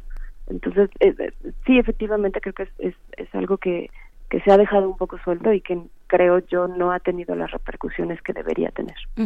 Miriam, en toda esta cadena que nos estás comentando, que estamos evidentemente, bueno, que refleja esta investigación de la estafa maestra, hay un punto, supongo, un punto de quiebre donde, donde las cosas ya no son transparentes, donde eh, se hacen, bueno, eh, no sé si por adjudicación directa necesariamente todas o, cuál es eh, esta, esta línea en la que esto, este dinero va pasando de una institución por otra, pero en algún punto, en algún punto se pierde el rastro, eh, digamos, legal de, del envío de estos recursos y, bueno, es supongo el punto en el que se llega a las empresas fantasma o estas empresas fachada, ¿no? ¿Quiénes son, quién, quién es esa última cadena? Tendríamos que estar observando más a las universidades. Hay más, eh, a partir de esta investigación y de todos estos hechos, hay mm, una voluntad de transparentar más, un, por lo menos una discusión sobre transparentar lo que ocurre al interior de las universidades, tal vez eh, también pensar en cómo se llevan a cabo las adjudicaciones directas sin satanizarlas tampoco, porque de pronto es necesario. La administración pública pues es muy grande y, a veces eh, la adjudicación directa es un recurso que, que, no está del todo mal, ¿no? Sí, así es, Como tú bien lo mencionas, el asunto de no satanizar ciertas figuras, el caso de la adjudicación directa es una, eh, creo que también uno de los pendientes es em, determinar o, fijar ciertos controles que creo que no candados porque eh, el sistema de, adjudicación de contratos y, de cómo fluyen eh, los servicios en la administración pública creo que es bastante complicado, lo hemos visto en esta administración. Eh, se ha hecho muy evidentes algunas deficiencias que tienen en torno a cómo se mueve todo este aparato. Eh, como bien dices, sin, satanizar ciertas figuras, yo sí creo que deberíamos de pensar en algunos controles, ah, porque finalmente el marco legal que permitió eh, el contexto de, de la estafa o de lo que documentamos nosotros como la estafa persiste. Es decir, los convenios se siguen, se pueden seguir realizando, las contrataciones también, pero eh, creo que tocaste un punto importante en torno a la transparencia de las universidades y digamos un poco el, seguimiento de los recursos, de cómo se gasta dentro de las universidades. Algo que nos costó muchísimo trabajo fue acceder a los contratos eh, que tenían las universidades con las empresas. Ese, ese eslabón, eh, hasta la fecha seguimos peleando algunos recursos de revisión. Eh, nunca, nunca tuvimos esa facilidad por parte de las universidades y algo que nosotros resaltábamos mucho es que nos extrañó que la comunidad universitaria de pronto no exigiera cuentas en torno a los recursos que entran a la universidad y dónde se gastan. A veces entraban cerca de 20 millones de pesos en un solo contrato y la universidad solamente se quedaba como con 1.8 millones de pesos, un, monto que parecía um, una especie de, de, comisión por triangular los recursos o un asunto de quedarse con una cantidad para cubrir ciertos costos operativos dentro de la universidad. Pero eh, todo el, objetivo, digamos, de los convenios que se tienen con las dependencias es que la universidad, uno, pueda eh, subsanar y pueda tener como cierto capital para cubrir sus necesidades, y dos, incluso un asunto de generación de una bolsa de trabajo, de poder vincular a la comunidad universitaria con, con, con fuentes de trabajo reales y el hecho de que el, el, dinero solo pasara y estuviera de manera muy temporal y en una muy baja cantidad me parece que era algo que la misma comunidad tenía derecho a reclamar y a verificar hacia dónde se habían ido los recursos. Y en ese sentido era muy complicado acceder tanto a los estados de cuenta, a verificar cómo se gastó el dinero que había entrado en específico ciertas partidas. Nosotros tratamos de buscar eh, esa información, de ver en dónde había caído ese dinero y después cómo se había gastado y hasta la fecha no hemos podido acceder a esa información. si no hubiera habido un mecanismo eh, tan perverso, tan corrupto, el mecanismo es absolutamente legal, ¿no? Digo, incluso pensaríamos que acudir a las universidades para promover el crecimiento de su patrimonio, para aprovechar las potencialidades de sus investigadores y de sus alumnos sería algo digno de aplauso, digno de este de acierto por parte de este procedimiento en el, gobierno, en la Administración Pública Federal, porque está en los manuales de procedimientos de la Administración Pública Federal. ¿Esto es así? Este, sí, sí, exacto, sí. Eh, eh, eh, a veces mucho de lo que nos costaba trabajo a la hora de estar documentando el, el, entramado es que efectivamente no encontrábamos nada ilegal. Porque como bien dices, los convenios están perfectamente estipulados en la ley de adquisiciones y, y también como lo dices, eh, en algún punto eh, el sistema es hasta virtuoso si se lleva en, buenos términos. Como bien dices, aprovechar la estructura de las universidades, el potencial que tienen los, los alumnos, las facultades, este, ciertas comunidades, me parece que, que podría abaratar en mucho los costos para el Estado, eh, podría impulsar y fomentar mucho también el trabajo de las universidades hacerlas sustentables en, cierto modo, autosustentables por ciertos proyectos que podrían tener ellos y desarrollar de alguna manera. Eh, sin embargo, eh, había un punto en donde el, digamos la legalidad se rompía. Eh, no necesariamente en los convenios que fueron que tuvieron, insisto, este fundamento, eh, legal y, en donde no hay eh, la irregularidad, sin embargo, en la subcontratación, en, en, en el monto que se quedaba en las universidades, ahí es en donde empezaban a romperse los, los términos, ¿no? Eh, si bien por ley sí se pueden hacer estos convenios, las universidades no pueden subcontratar más del 40% del total del proyecto. En términos generales, los convenios se subcontrataban en un 90-95% mm. y es ahí en donde ya empezaban las irregularidades, en donde empezaban a prenderse los focos y en donde el, el, digamos el sistema empezaba a, a pervertirse un poco. Eh, Miriam Castillo, pues bueno, se nos ha acabado el tiempo, pero yo quiero eh, preguntarte qué significa para ustedes como colectivo, como dos eh, em, instancias, como dos instituciones, bueno, no instituciones, organizaciones, en este caso mexicanos contra la corrupción y la impunidad y también pájaro político. ¿Qué significa observar esto, pues esto que ha sido muy mediático, no, la figura de Rosario Robles, pero observarlo también desde una dinámica que puede verse distinta desde las instituciones de impartición de justicia con respecto a lo anterior, porque bueno, esta investigación no es, no se abrió de manera reciente o no se abrió en este sexenio, sino que eh, pues ya tiene tiempo atrás que se viene investigando por parte de la fiscalía, tengo entendido. ¿Qué significa para ustedes ver esto eh, en la realidad nacional?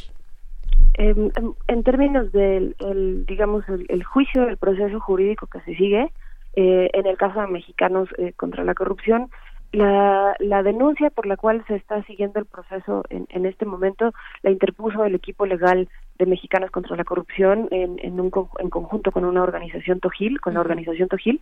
Eh, y bueno, en, en ese sentido, eh, digamos, eh, sentimos que, que, se está cumpliendo con, con la parte y con el objetivo que tenemos como organización.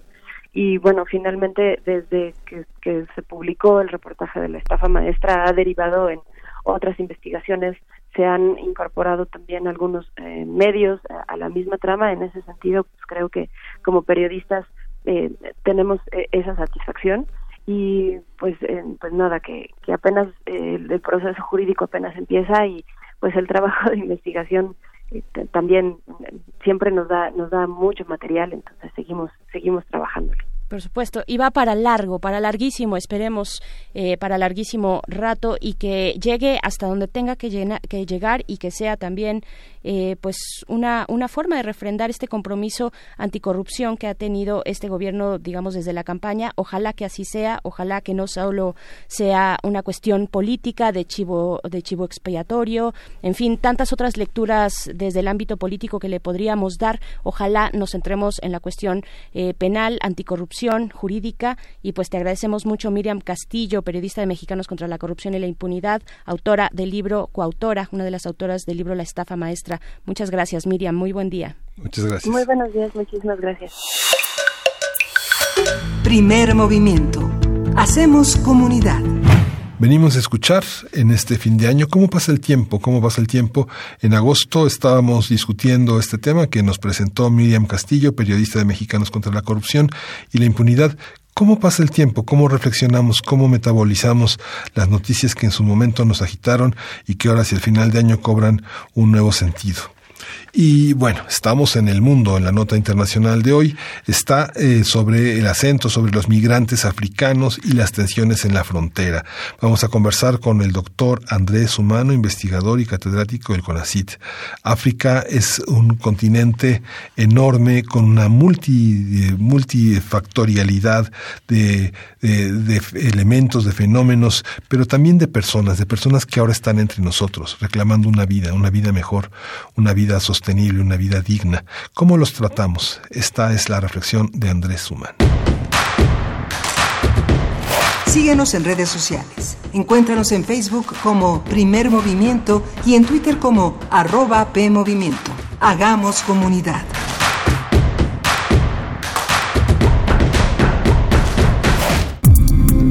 Nota del día. La mayoría de los migrantes que ingresan a México provienen de países de Centroamérica. Sin embargo, poco se cuenta de los migrantes africanos que intentan cruzar México con el propósito de llegar a Estados Unidos o Canadá. Existen centros de migración regulados por el Instituto Nacional de Migración, el INM, eh, ubicados en la frontera sur, donde son dirigidos la mayoría de los migrantes. Tal es el caso de la estación siglo XXI ubicada en Tapachula, Chiapas, conocida como el centro de detención de extranjeros más grande de América Latina. Desde hace tres meses, los migrantes africanos han em, eh, esperado el documento que les permita transitar por México durante 20 días, el tiempo suficiente para llegar a la frontera norte y pues una, una espera eh, que, que, se ha prolongado. ¿no? Sí. Sin embargo, el documento que expide el Instituto Nacional de Migración desde el 10 de julio les obliga a abandonar el país por la frontera sur. Esto ha provocado el descontento y desesperación de las personas que derivó en protestas que el 26 de agosto en el centro del siglo XXI generaron una enorme preocupación por parte de la comunidad defensora de los derechos humanos. Además, se ha reportado que en estos centros las condiciones de vida son mínimas o nulas, ya que hasta el momento se han reportado, se ha reportado la muerte de al menos dos jóvenes haitianos en el centro siglo XXI. Sobre este caso, el día de ayer, el Centro de Dignificación Humana obtuvo un amparo para que les sea entregado a 812 migrantes africanos varados en Tapachula, un oficio que les permite salir de México por la frontera que ellos quieran.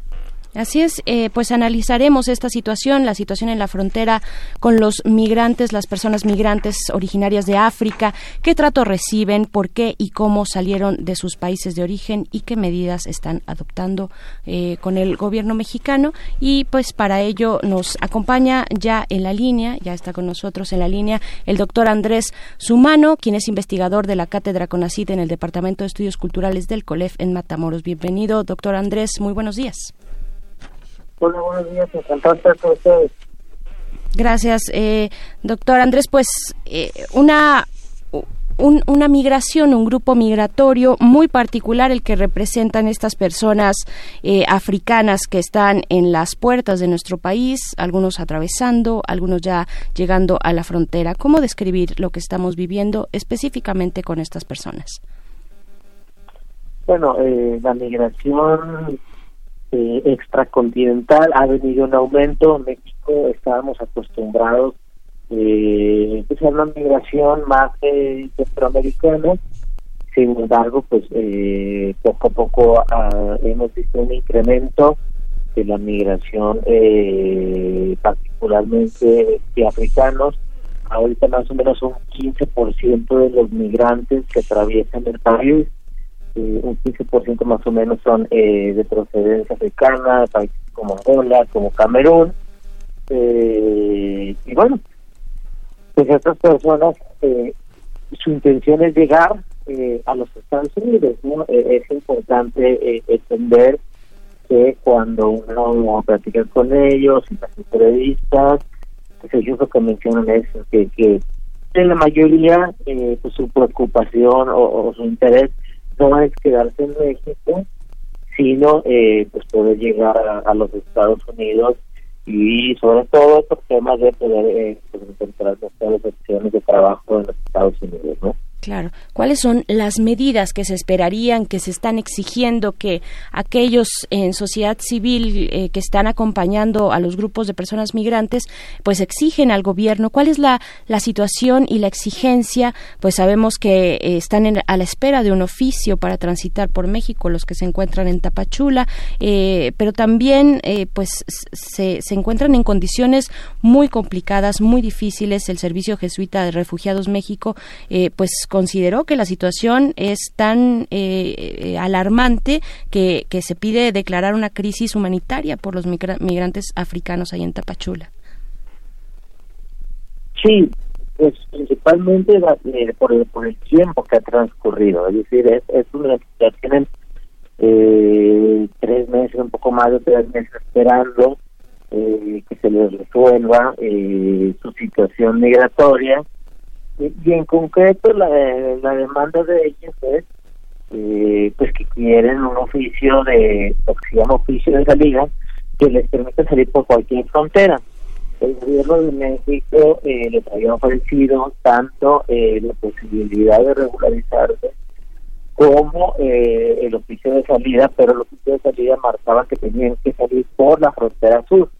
Pero pues ellos, eh, convencionalmente, pues lo que quieren es llegar a los Estados Unidos, pues ellos no estaban interesados en ese oficio de salida eh, por la frontera sur, ni, eh, ni que ellos quieren llegar a Estados Unidos. Por lo tanto, esa es la, la presión y vamos a tener tres meses esperando con las condiciones se han vuelto sumamente preocupantes en temas de higiene, de salud, eh, eh, condiciones de vida, alimentación, eh, porque pues, pues, que poco a poco eh, pues, la salud de estos migrantes se ha ido deteriorando.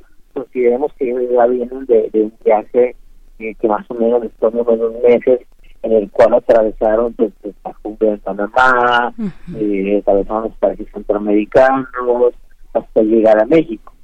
Entonces, pues son medidas que ya llegaron a México después de, de un viaje complicado, eh, sobre todo desde de haber atravesado la de Panamá, y encima pues ahora de estar detenidos y esperar tres meses, pues eso es lo que nos tiene un poco, eh, pues, pues bueno, los tiene desesperados en el sentido de que ya sus condiciones de salud son preocupantes. Sí.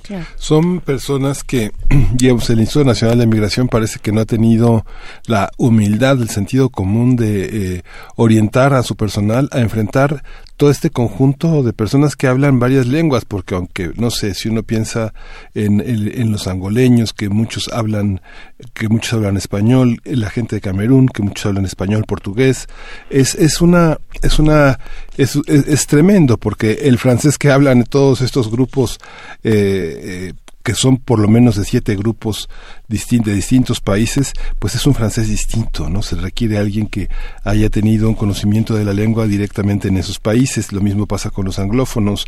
Eh, esta parte de no entender culturalmente cómo funcionan, cómo funcionan también en el terreno de las enfermedades. Se enferman de cosas muy distintas a las que se enferman en sus países, en, en México. Esta parte ¿Cómo, ¿Cómo la ve usted desde el punto de vista técnico, migratorio, de defensa de los derechos humanos, de entender, de entender eso que llamamos al otro, ¿no? Sí, pues por, por supuesto que, que, el tema eh, de la lengua, el tema cultural, eh, genera barreras eh, de comunicación importantes eh, y que esto implica eh, pues un esfuerzo adicional o nuevas capacidades para el personal eh, de migración, ¿no? que, para, el cual no necesariamente el instituto estaba listo, pero ellos estaban acostumbrados a la migración centroamericana y ahora están teniendo que adaptarse sobre la marcha a, a, a este fenómeno eh, y pues teniendo que, que, adaptarse al tema de cómo eh, dar respuesta a una población que habla otras lenguas, que tiene otro tipo de, de, de, cultura y, los retos que esto implica para poder comunicarse con ellos eh, y darles la atención de vida.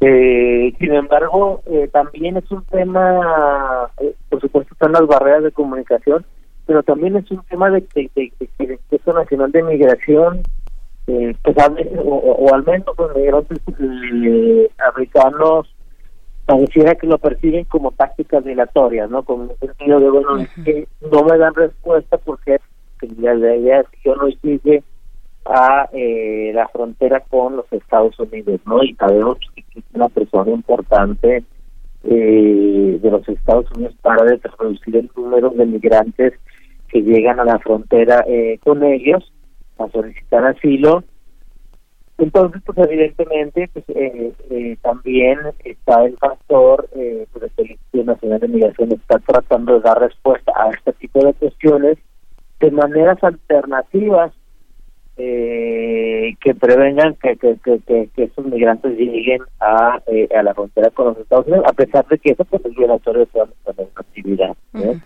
Eh, que incluso eh, pues en un sentido para México pues sería lo, lo, lo más conveniente o, o práctica o de manera práctica lo más fácil pues dar la asistencia eh, de salud de alimentación pues, que atravesaran el país para poder llegar a la frontera los Estados Unidos. Sin embargo eh, pues, la presión eh, de los Estados Unidos hasta ahorita ha impedido que, que el gobierno mexicano pueda hacer eso. Eh, y precisamente eso quería eh, preguntarle, doctor Andrés Sumano, ¿cuáles son las capacidades que ha podido desplegar el Instituto Nacional de Migración? ¿Qué es lo que hemos visto? ¿Dónde están estos estas grandes fallas? Porque, pues, efectivamente es un fenómeno migratorio que no es nuevo, que ya que, que, lo vemos, lo venimos viendo de esta manera, en este formato, digamos, desde octubre del año pasado, pero, eh, pero y que ya pasó, que ya pasó tiempo, que ya pasaron mis meses, sin embargo, la demanda de, eh, de, asilo y, todas las eh, situaciones muy particulares de cada persona migrante, pues es hace complejo el panorama. Pero ¿cuál es cuál es la capacidad que ha demostrado? ¿Cuál es, digamos, el balance que hace usted acerca del Instituto Nacional de Migración? A este respecto? No, bueno, el instituto eh, está facturado. Eh, por supuesto, eh, este, este fenómeno, este hecho humanitario, que no solo estamos hablando de los migrantes con procedencia de África, pero también pues, pues, el tema de los centroamericanos, etcétera, toda migración en su conjunto ha saturado las capacidades de, de, de migración y no solo del instituto, sino también eh, de la Comar, de ENDIS, es decir, pues son instituciones que, que pudieran ayudar, pero que, o, que también tienen ciertas responsabilidades, pero que están saturadas ante la alta demanda. Eh, y eh, en particular el Internacional de Migración, pues se ha abocado a una postura un poco más de, órgano regulador, expedir los oficios, eh, pero realmente la cuestión de la asistencia eh, humanitaria en el sentido de pues, la alimentación, la salud, la vivienda, pues se está quedando en manos de la sociedad civil, ¿no? De, organizaciones de la sociedad civil, sobre todo centros eh, en favor de los derechos humanos o centros de que son, o, o también en, muchos casos de, de iglesias que son que han estado buscando eh, donaciones y tratando de atender la población migrante para asegurar eh, que tengan lo mínimo, en cierta manera, pues sustituyendo eh, eh una función que pudiera ser del Estado, ¿no? y en este caso, como de la sociedad civil es quien, la está absorbiendo, para que, que los migrantes tengan por lo menos algunas condiciones mínimas de subsistencia. Eh, pero pues el Instituto Nacional de Migración, ante lo limitado ahorita de los actuales que están los servicios, pues simplemente se limita a, al trámite de, tratar de regularizar el fenómeno y de controlarlo. ¿no? ¿Cómo, ¿Cómo se explica la migración? Digamos, en 2018 había, una cerca, había cerca de poco más de 500 migrantes procedentes de países de África, pues, este, principalmente del Congo, de Eritrea, este, de, de, estos países eh, que tienen pues también una gran difusión de lo que pasa en América Latina, el Congo, Camerún, Angola. Es ¿por, qué llegan tantos? Eh, de enero, de diciembre a la fecha, a, julio pasado se registraron cerca de 1.900, ¿no? un incremento de cuatro veces más y se incrementaron las solicitudes de asilo de cuatro a diez diarias. ¿no? ¿Cómo se explica cómo se explican eso? Muchas personas y son una bomba de tiempo vienen este, vienen en una caravana desde hace ocho meses, ¿no? Gente que se, se fue de sus lugares de origen caminando hasta las playas de su país para tomar un barco que por lo menos llegó rápido en 45 días. Hay barcos que llegan hasta en 60 días por la precariedad de sus de sus condiciones. Entonces llegan aquí, este, una joven que salió con cuatro meses de embarazo de Angola, llegó con, ya está con ocho meses de embarazo en Tapachula, ¿no? Sí, pues estas personas eh, han buscado las formas de salir de su país. Algunos efectivamente eh, van caminando igual que como sucede cuando llegan a México, abordan los barcos, eh, empiezan a subir por la parte de eh, por la parte del norte de Sudamérica, eh, Panamá, Centroamérica, para tratar de, llegar a México los fenómenos eh, migratorios pues, en parte tienen que ver con ciclos migratorios, ¿no? Que, que, han sido ampliamente estudiados los ciclos migratorios. Eh, y en parte también tiene que ver con la política migratoria eh, de Europa, ¿no? Y, las oportunidades también que, ofrece Europa, y en ese sentido pues buscan vías alternativas. Y por supuesto, eh, se, se, conjuga en el tema de por qué salen tantos migrantes de África con condiciones un poco eh, diferentes a, a, lo que se presenta en, en Centroamérica, que tiene que ver con eh, pues el tema laboral, ¿no? Eh, de pero también con el tema de violencia de, de, de pandillas.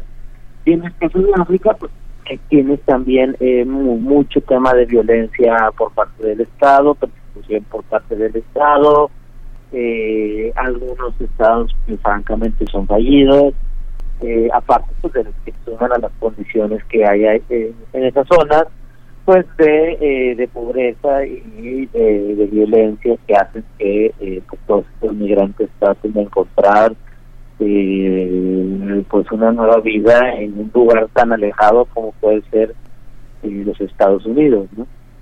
por supuesto. ¿Qué decir, eh, doctor Andrés Humano, de pues las fuerzas del Estado, lo que pudimos ver en la frontera, eh, en Tapachula, en la frontera de Chiapas, eh, las fuerzas del Estado en contención de las manifestaciones de estas personas migrantes que piden pues estos oficios, estos oficios para transitar o oficios de salida? No, pues eh, en México eh, la política migratoria original del gobierno de López Obrador había sido una política de puertas abiertas, y humanitarias para todos. Eh, la reacción del gobierno de los Estados Unidos, eh, pues una depresión fuerte, sobre todo con tensiones económicas como el aranceles, eh, y eso hizo que la política diera un giro de 180 grados, ¿no? Eh, y la política mexicana actual es tratar de reducir eh, que las personas lleguen a la frontera con los Estados Unidos. Y en ese sentido, pues se han desplegado más de 25 mil elementos de la Guardia Nacional en las fronteras, en otras zonas, a tareas eh, de control migratorio. Parte de esto que vimos cuando vimos este, pues, la Guardia Nacional tratando de contener pues la protesta que también es algo inédito, eh, no, se ha visto que migrantes eh, se organizaran, presentaran un amparo, marcharan, eh, este tipo de, de, organización de migrantes para pues fue lo que no se había visto. Eh, y bueno tenemos en este caso pues a la Guardia Nacional pues tratando de contener eh, eh, pues, a, estas marchas otras protestas de los migrantes eh, africanos en México que en cierta medida pues pudiera desgastar una institución eh, que es bastante nueva, ¿no? Eh, para tareas de seguridad. Muy bien. Pues, eh, doctor Andrés Humano, eh, agradecemos mucho esta conversación con nosotros, con nuestra audiencia, y pues le seguiremos la pista, obviamente, a este gran, gran tema, este gran fenómeno migratorio que enfrenta nuestro país de la manera en la que lo enfrenta. Eh, muchísimas gracias por compartir con nosotros. Encantado de estar con ustedes. Muchas gracias. Primer movimiento. Hacemos comunidad. Síguenos en redes sociales. Encuéntranos en Facebook como Primer Movimiento y en Twitter como arroba PMovimiento. Hagamos comunidad.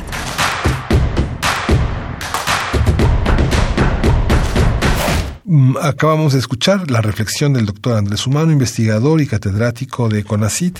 Él eh, trató el tema, como usted escuchó ya, los migrantes africanos y las tensiones en la frontera. ¿Cómo estamos hoy? ¿Cómo está, cómo está en este clima que está frío? ¿Cómo, cómo continúan estos migrantes que forman parte, pues ya de nuestro paisaje, de nuestra compasión, de nuestra comprensión, de nuestra solidaridad, de nuestra reconciliación con lo que somos, con lo que hemos venido siendo? Es importante importante entender este universo a través de la voz de uno de los investigadores, de una autoridad que, que, piensa la migración desde una manera comprensiva, amplia y crítica. Vamos a despedirnos ya de la segunda hora de primer movimiento. Le decimos adiós a nuestros amigos, a nuestros colegas de la Universidad de, de San Nicolás en Michoacán, en Morelia, Michoacán, a la radio Nicolaita, eh, con tantos años de producir, de estar al aire. Ahora estamos hermanados en esta transmisión de 8 8 a 9 de la mañana todos los días. Y bueno, nos escuchamos mañana, nos escuchamos mañana, estamos en esta edición que hemos preparado el equipo de producción de primer movimiento para reflexionar sobre los aspectos más importantes de 2019. ¿Tiene usted algo que comentar, algo que decirnos? ¿Considera que hay alguno de los temas que debamos de tocar? Ya estamos con un pie en el 2020. Eh, nos quedamos aquí en nuestras redes sociales, primer movimiento, arroba P movimiento en Twitter. Quédese con nosotros, coméntenos cómo va, qué va, cómo va a celebrar el fin de año, cómo le fue en la pasada Navidad. No es tarde, estamos, estamos en, en ese espacio virtual de primer movimiento. Pues vámonos a la siguiente hora. Primer movimiento. Hacemos comunidad. Síguenos en redes sociales. Encuéntranos en Facebook como Primer Movimiento y en Twitter como arroba PMovimiento. Hagamos comunidad.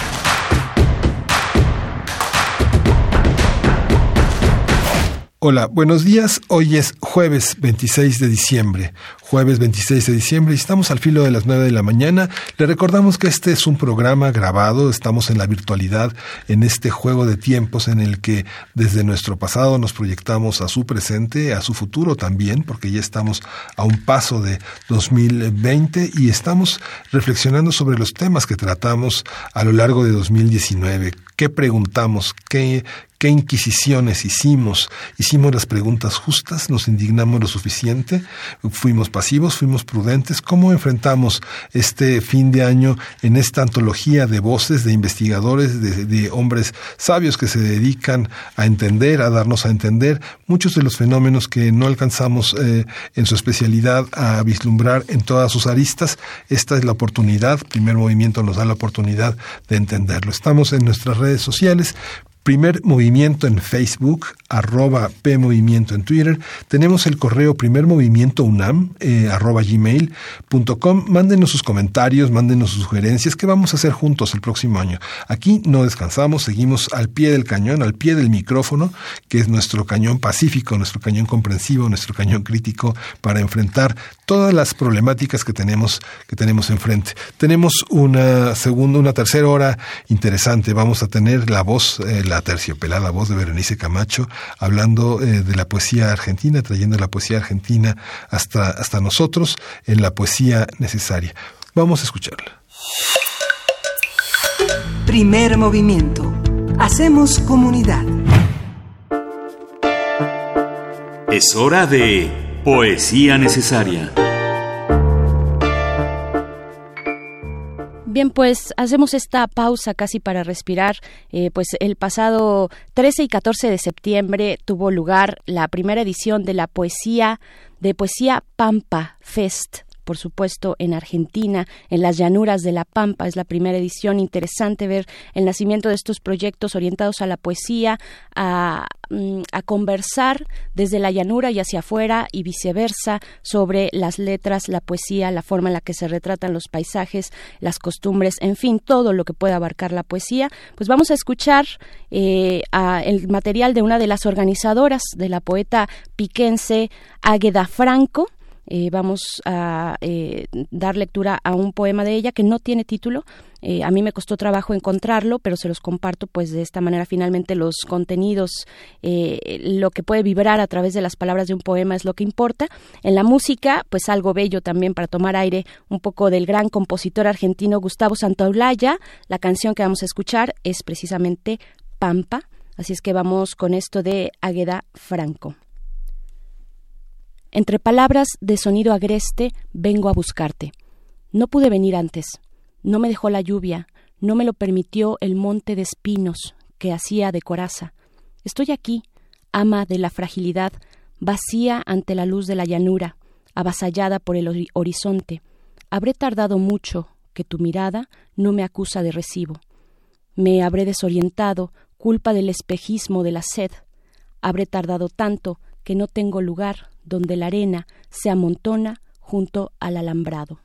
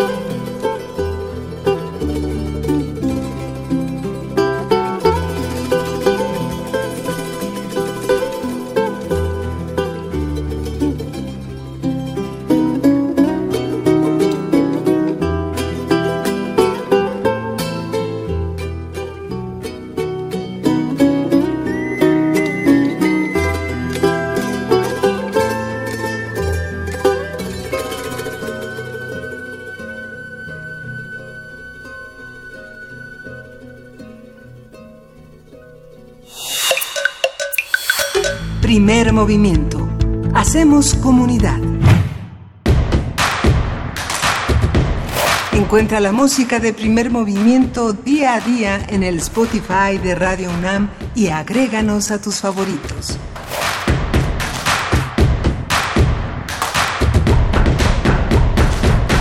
Venimos a escuchar eh, la voz de Berenice Camacho en la poesía argentina, una poesía muy cercana a, a, nosotros y que hace posible pensar el mundo de una manera más amable, más, eh, más, más, más fluida, más generosa. Vamos a escuchar ahora a Bárbara Hendricks. Ella canta de Gershwin Summertime.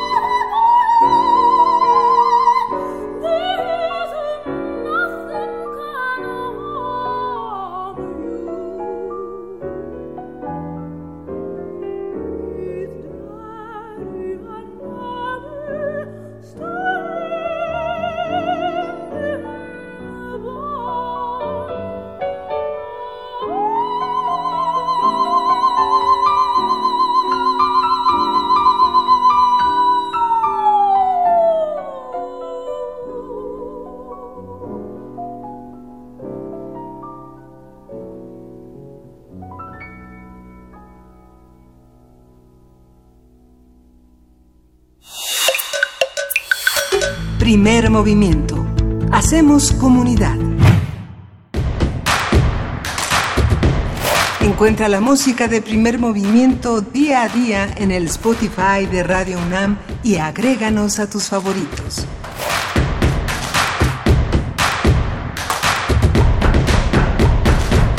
Acabamos de escuchar esta pieza inmortal Summertime de Hershwin en la voz de Barbara Hendricks. Y tenemos una mesa del día que nos obliga a la reflexión, a la crítica, a la comprensión, a la, a la, visión de los mundos posibles que nos trae el doctor Alberto Betancourt, como todos los jueves. En este jueves de antología coincidió que fue el jueves, pero este Mundos Posibles está dedicado a los destellos y desviaciones de la 4T, la cuarta transformación. Alberto Betancourt, por si no lo sabe, él es profesor de la Facultad de Filosofía y Letras de la UNAM, coordina el Observatorio del GB allí en esa facultad. Y bueno, es un colaborador habitual de Primer Movimiento, un hombre que sabe eh, el valor de poner en la escena, en la mesa, las aristas que tienen los problemas que enfrentamos, los claroscuros, eh, los contrastes. Y esta es una, una, una muestra de, este, de esta posibilidad de pensar un gobierno que ha cumplido un año con nosotros. Primer movimiento. Hacemos comunidad. La mesa del día. Bien, pues llega el momento de pensar en mundos posibles con el doctor Alberto Betancourt, profesor de la Facultad de Filosofía y Letras de esta universidad, coordinador del Observatorio del G20, también de Filosofía y Letras. Bienvenido, doctor Alberto Betancourt. Buenos días. Berenice, Miguel Ángel, queridos amigos del auditorio, muy buenos días. Pues desde luego me sumo a este sentimiento de comunión que nos invade a todos al recordar lo ocurrido en los dos 19 de septiembre. Hace dos años al aire contaba yo que en mi casa que sufrió algunos estragos. Mi casa está cerca de una antigua isla, la isla de Mexicalcingo. Y pues se cayeron algunas cosas, ¿no? De la casa. Y entre ellas eh, cayó y quedó hecha añicos una pieza, una réplica de barro de esta preciosa figura prehispánica que muestra un rostro que se desquebraja y se abre y de la parte de adentro emerge un segundo rostro que se desquebraja y se abre y emerge un tercer rostro y así sucesivamente. Y pues qué cosa más conmovedora fue haber podido presenciar en Chimalpopoc en medio de un dolor tan inmenso cómo emergía ese rostro profundo que nos recuerda el nosotros que somos. Qué, qué maravilla, ¿no? Que en un momento tan difícil emergiera ese, ese heroísmo ciudadano, ese ser humano solidario. Dentro de la tragedia, pues creo que fue un espectáculo, podríamos llamarlo así, no en un sentido superfluo, en un sentido muy profundo. Fue todo un espectáculo ver el despliegue de solidaridad de nuestra sociedad, de nuestro país de nuestro pueblo. Y eso ayuda un poco, ¿no? A atenuar los dolores, la, la sensación ante lo sublime, ¿no? Ante lo que nos rebasa. Claro, y mencionas Chimalpopoca, teníamos que llegar en algún momento a ese, a ese punto tan doloroso que insistimos no debe repetirse. Tuvimos ese mismo capítulo muy similar en el 85 y la desgracia y la impotencia de repetirlo en el 2017, eh, eh, observar las condiciones de, de, de, verdad de personas que, que, no tienen ninguna garantía, que no tuvieron ninguna garantía y que el Estado no les hizo justicia, ni este ni otros estados. Sí, me tocó pues estar ahí en Chimalpopoca y pues eh, obviamente es algo que pues que te queda grabado en el alma, ¿no? Para, para bien y para mal, tanto la sensación de dolor, de impotencia, de, eh, lo que te produce ver la explotación, como por otro lado, pues claro, la gesta heroica de un pueblo valiente, eh, fraternal, ¿no? Sí. Carnal. Sí, sí, claro, eso nos levanta. Sí, por otro lado, pues estamos muy contentos. Eh, el día de hoy a las 4 de la tarde vamos a presentar el, el libro que, que estoy dando a conocer, que se llama La sabiduría ambiental de la América Profunda, un intento de producir un texto en base a lo que Bakhtin considera que deben ser las humanidades, un texto polifónico que le da la voz a otros. Lo presentaremos hoy a las 4 de la tarde en el Salón de Actos de la Facultad de Filosofía y Letras Eh, contaremos con la presencia del doctor Ambrosio Velasco, del doctor José Guadalupe Gandarilla.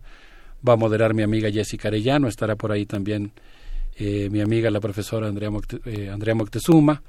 Esperemos que nuestros amigos del auditorio que tengan oportunidad nos acompañen, nos dará muchísimo gusto verlos por allá. Por supuesto.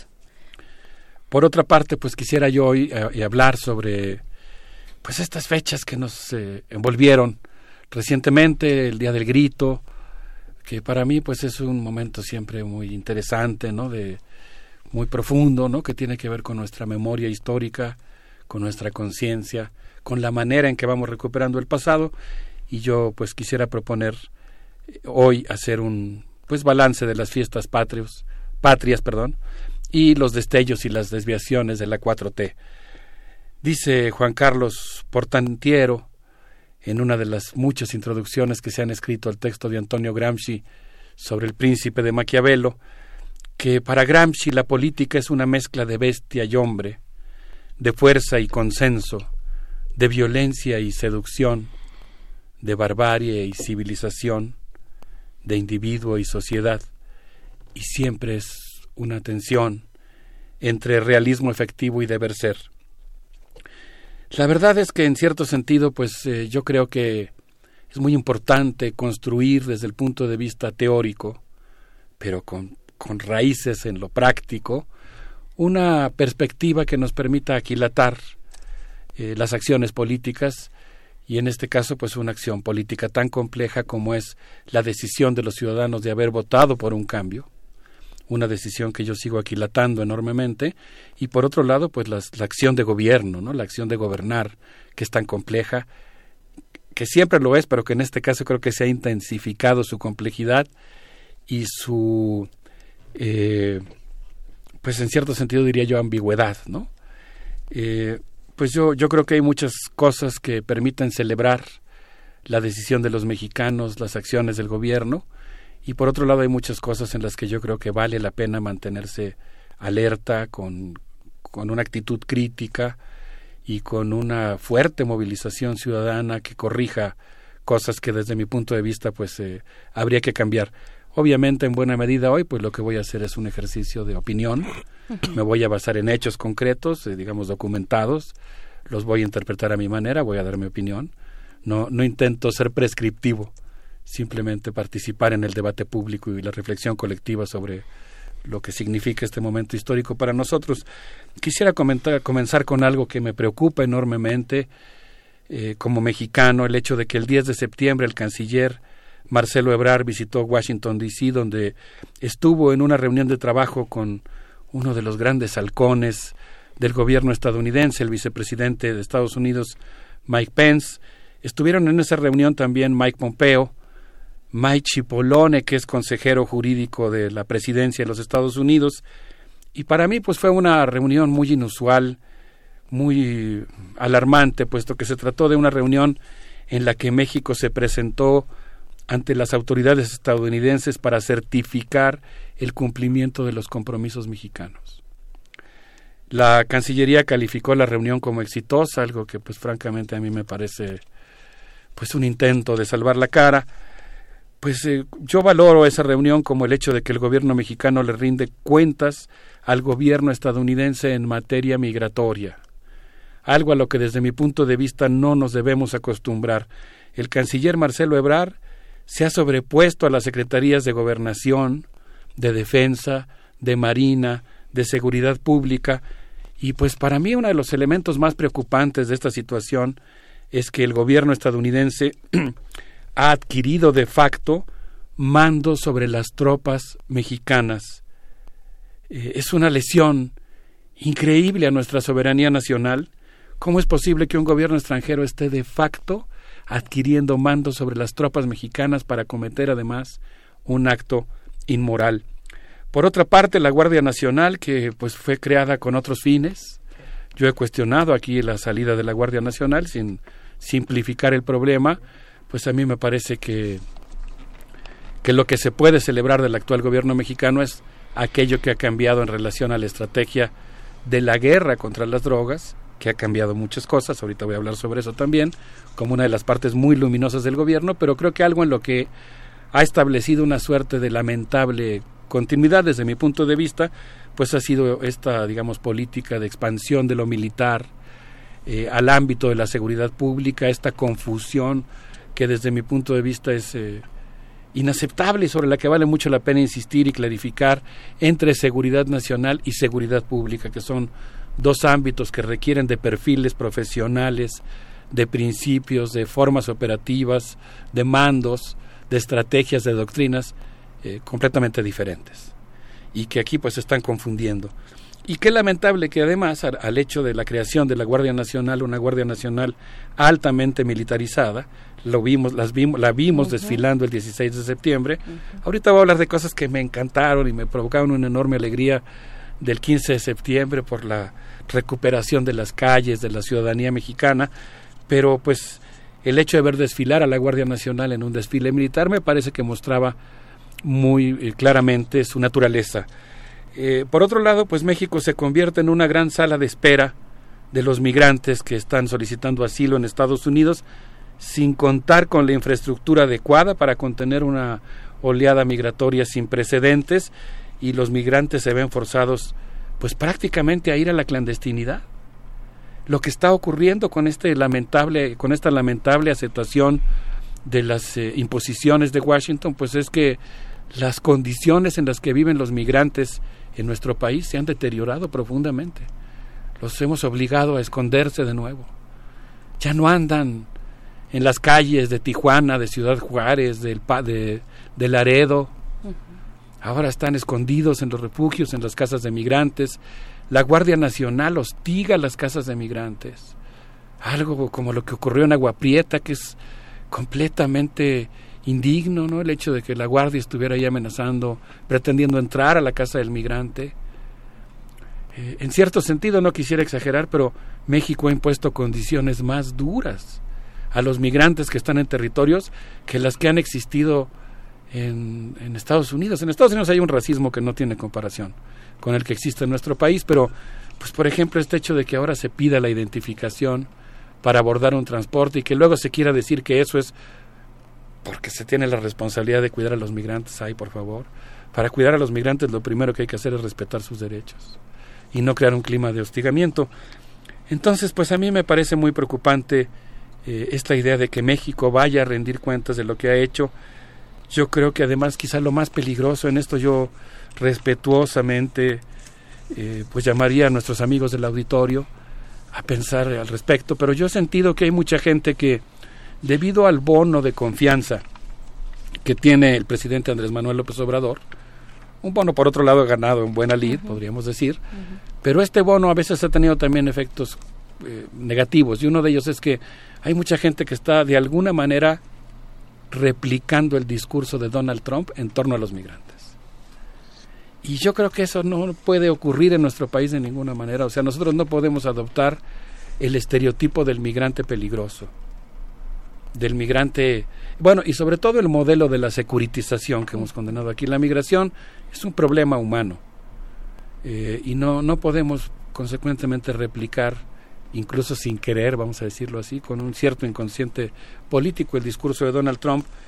Pues en ese sentido digo, desde luego yo comprendo que, que la presión sobre nuestro país era extraordinario, pero no podemos cambiar eh, la tradición de solidaridad, de defensa del derecho de asilo, del refugio que ha existido en nuestro país por un puñado de dólares eh, del Tratado de Libre Comercio. Yo creo que eso no se puede hacer y creo que vale la pena cuestionarlo. Yo creo que al gobierno mismo le va a ayudar que haya presión por parte de la sociedad mexicana para que él también tenga más fuerza en la negociación.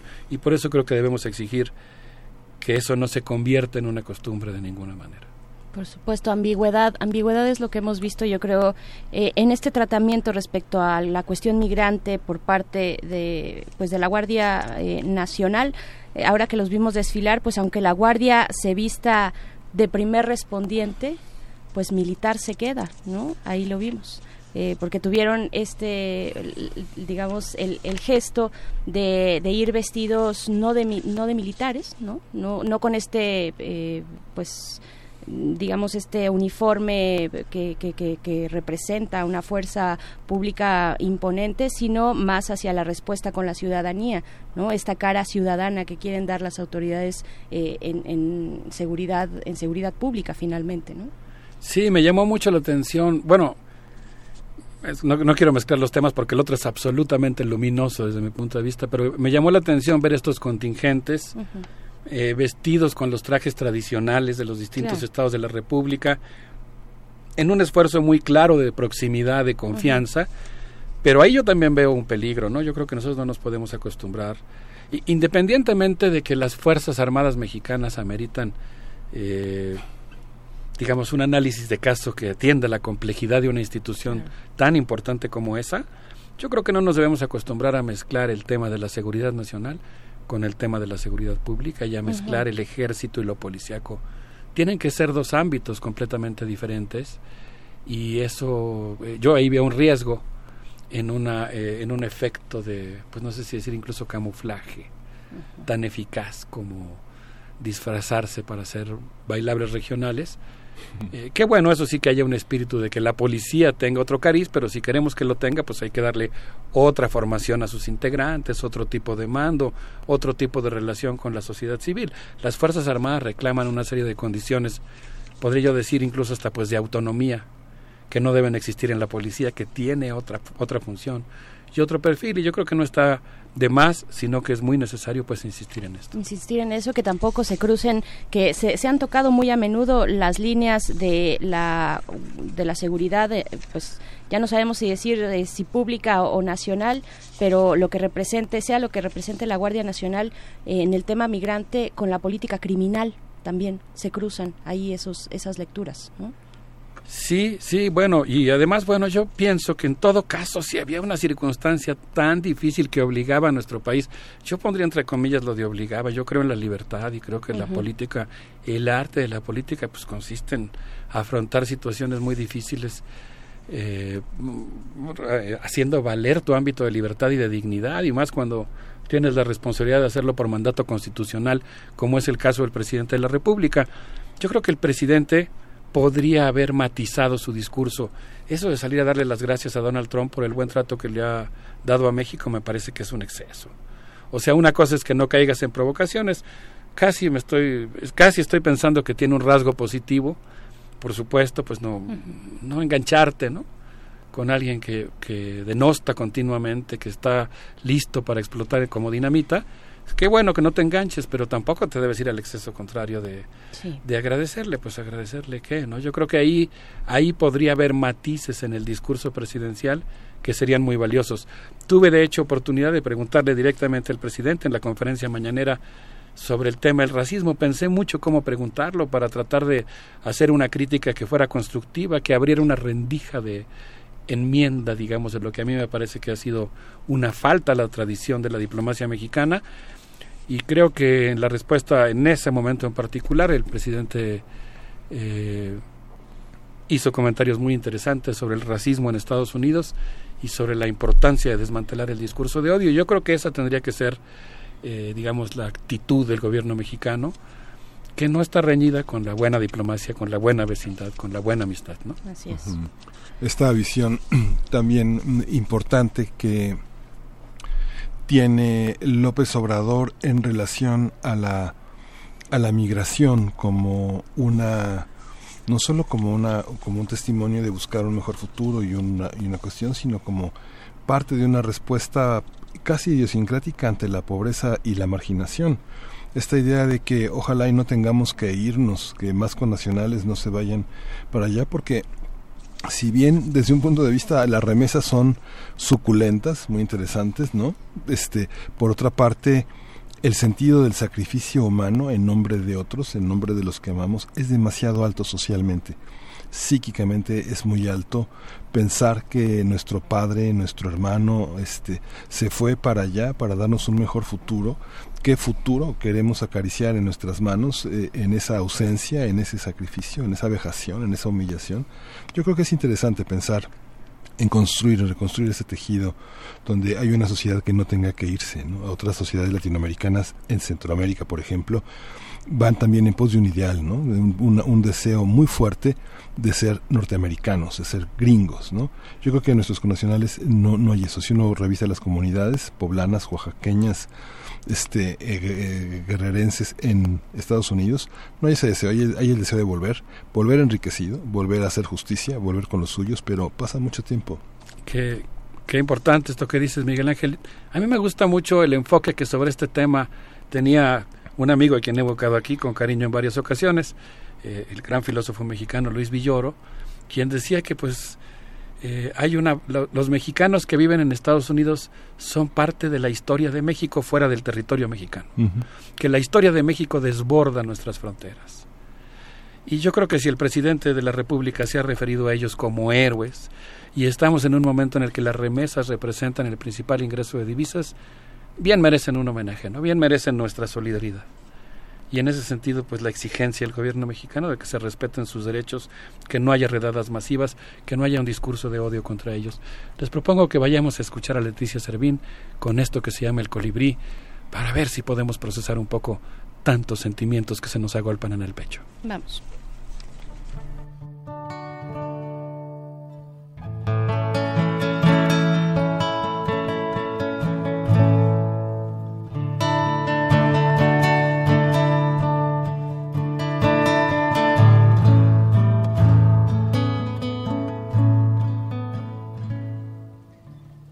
Gota de rocío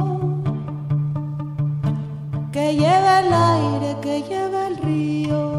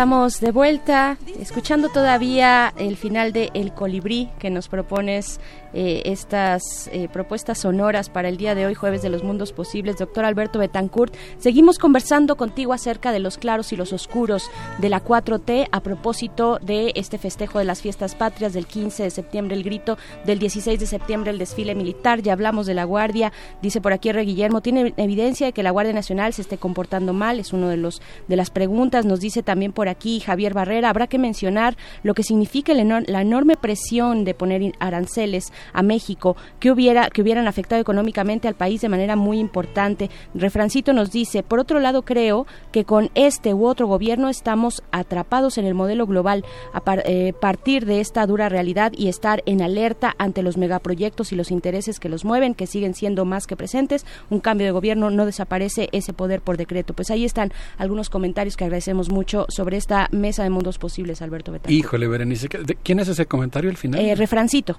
Ah, Refrancito, un abrazo para Refrancito. Coincido completamente y creo que ahí el presidente nos queda de ver. Porque tendría que asumir, como parte de sus tareas, es mi humilde opinión, pues la importancia que tiene ir a los foros internacionales a pelear contra el neoliberalismo a escala global. Porque el neoliberalismo no es algo local.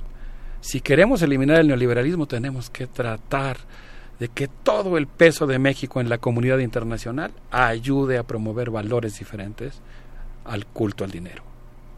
Y eso hay que hacerlo. Quiero cerrar esta parte de mi intervención. Va a quedar un poco desequilibrada en cuanto a tiempo, pero espero que no en cuanto al peso que yo le concedo en mi ánimo, eh, a referirme a tres grandes destellos, no de la 4T, de la sociedad mexicana y sus luchas populares, eh, yo todavía sigo esperando que la 4T sea lo que dice. De momento creo que es una autodenominación. Ojalá que llegue a tanto. Eh, habría que esperar, habría que ver, ¿no?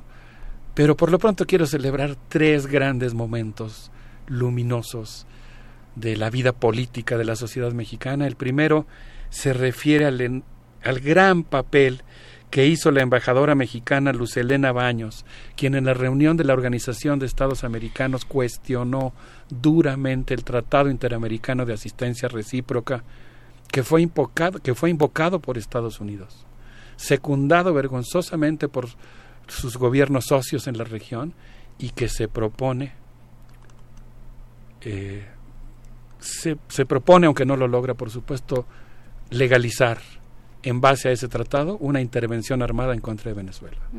El peligro de que América Latina enfrente un bueno eh, una, un paso más una escalada más en el intento de derrocar un gobierno democráticamente electo con todas sus contradicciones y defectos y que estalle una guerra en la región ese es el peligro de ese de invocar ese tratado al que México afortunadamente no pertenece y hace muy bien en oponerse, y creo que fue un momento resplandeciente de la política exterior mexicana, y esperemos que el gobierno mexicano y la sociedad mexicana se empeñen a fondo en lograr que América Latina siga siendo una región de paz y no que viva la terrible pesadilla de una especie de primera guerra mundial latinoamericana.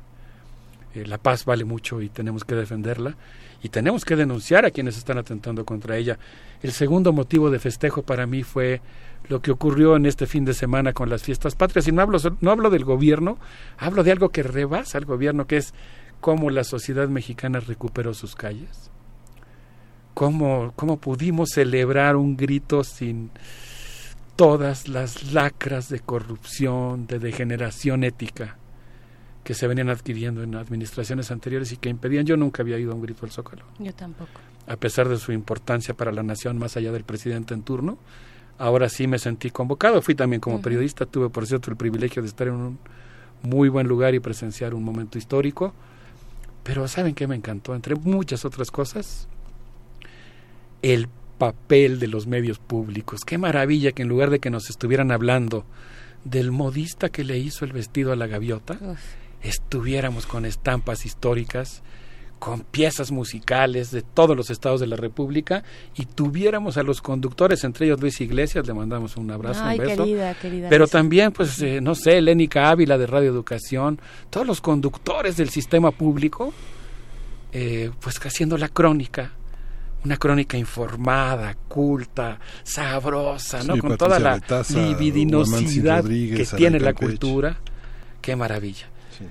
Finalmente, para terminar, pues, eh, bueno, y la gente haciendo la ola en el metro, etcétera, ¿no? La gente, Finalmente, sí. para terminar, se nos acaba el tiempo y el simulacro se nos viene encima, pero quiero celebrar, ya nos ocuparemos de eso en un programa especial, el nombramiento de Víctor Manuel Toledo como secretario de Medio Ambiente y la extraordinaria entrevista que le concedió a Teresa Enciso, que se publicó el pasado domingo en el periódico La Jornada, en la que por fin un secretario de Medio Ambiente defiende nuestro medio ambiente, dice que nuestro país debería de declararse en un semáforo ambiental en rojo, por, en emergencia, cuestiona de alguna manera los megaproyectos, siendo secretario de Medio Ambiente del gobierno, o sea, hace lo que tiene que hacer y creo que eso pues es digno de celebrarse, se nos acaba el tiempo, pero pues creo que hay una especie de ambiente de protagonismo ciudadano que vale la pena eh, aquilatar y disfrutar y potenciar, porque yo creo que de eso se tratan las cosas, no más allá de que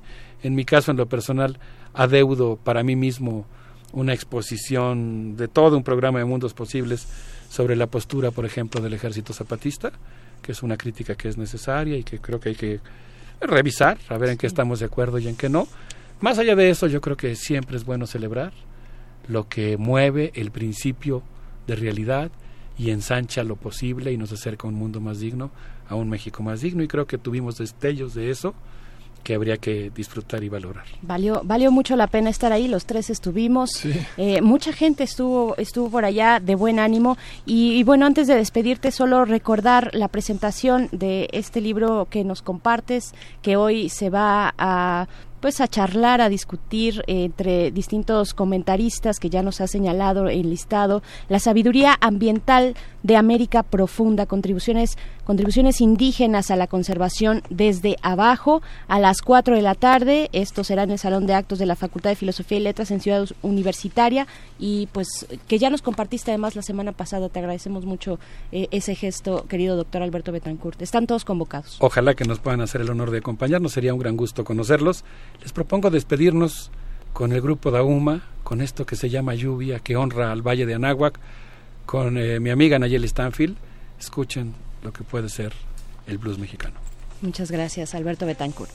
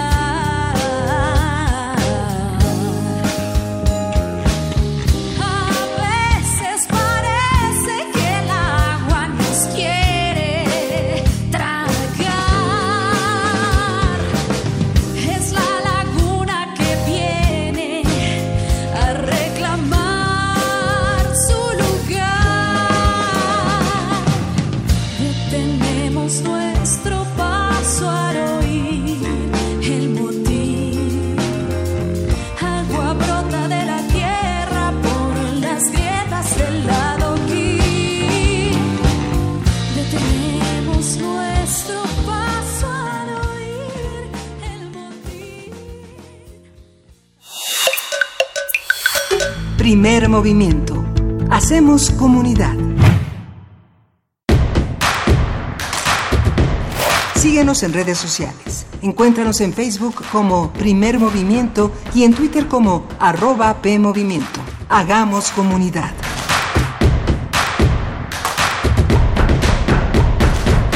Regresamos de esta mesa del día de los mundos posibles de Alberto Betancourt. ¿Qué, piensa usted de esta cuarta transformación? Esta, esta visión la presentó Alberto Betancourt justamente después de las celebraciones patrias, de la reunión en el Zócalo, del refrendo de la popularidad de eh, presidente de la República celebrando las fiestas patrias, antes del tema de Culiacán, muchos temas que están en la, en, en la mesa, vale la pena poner sobre la balanza estas reflexiones porque tienen su contexto, tienen su momento. Alberto Betancourt, puntual, agudo, crítico, ha puesto eh, sobre la mesa los destellos y las desviaciones de la 4T. Vale la pena reflexionarlos. Ahí está en nuestro podcast. Cuéntenos cómo, cómo lo ven, qué piensan ustedes, qué piensan de estos enfoques. Primer movimiento en Facebook, arroba P Movimiento en Twitter. Tenemos nuestro correo también por si quiere expresarse más ampliamente, mandarnos fotos, documentos, este, todo lo que tenga que mandar en estos grandes paquetes que admiten los correos primer movimiento unam arroba gmail.com. Aquí lo recibiremos con gusto, interactuaremos, estaremos presentes todo el año. Le recordamos que estamos grabados, que estamos, que estamos alternando nuestra voz con otras voces, la voz de Berenice Camacho y la voz de un servidor, Miguel Ángel Quemain, para hacer posible esta edición de primer movimiento. Agradecemos a todo el equipo en esta temporada vacacional de primer movimiento. En el servicio social, Adenil Martínez, Rodrigo Mota, Jesús Pacheco. En la producción, Frida Saldívar y Uriel Gámez, en la coordinación de invitados Miriam Trejo, en la información Antonio Quijano y en la jefatura de información Juana Inés Deza. En la operación ya cinco años con Arturo González y en los programas grabados siempre el entusiasmo de Francisco Mejía. Berenice Camacho y su servidor Miguel Ángel Quemain en la conducción. Esto es Primer Movimiento, El Mundo desde la Universidad.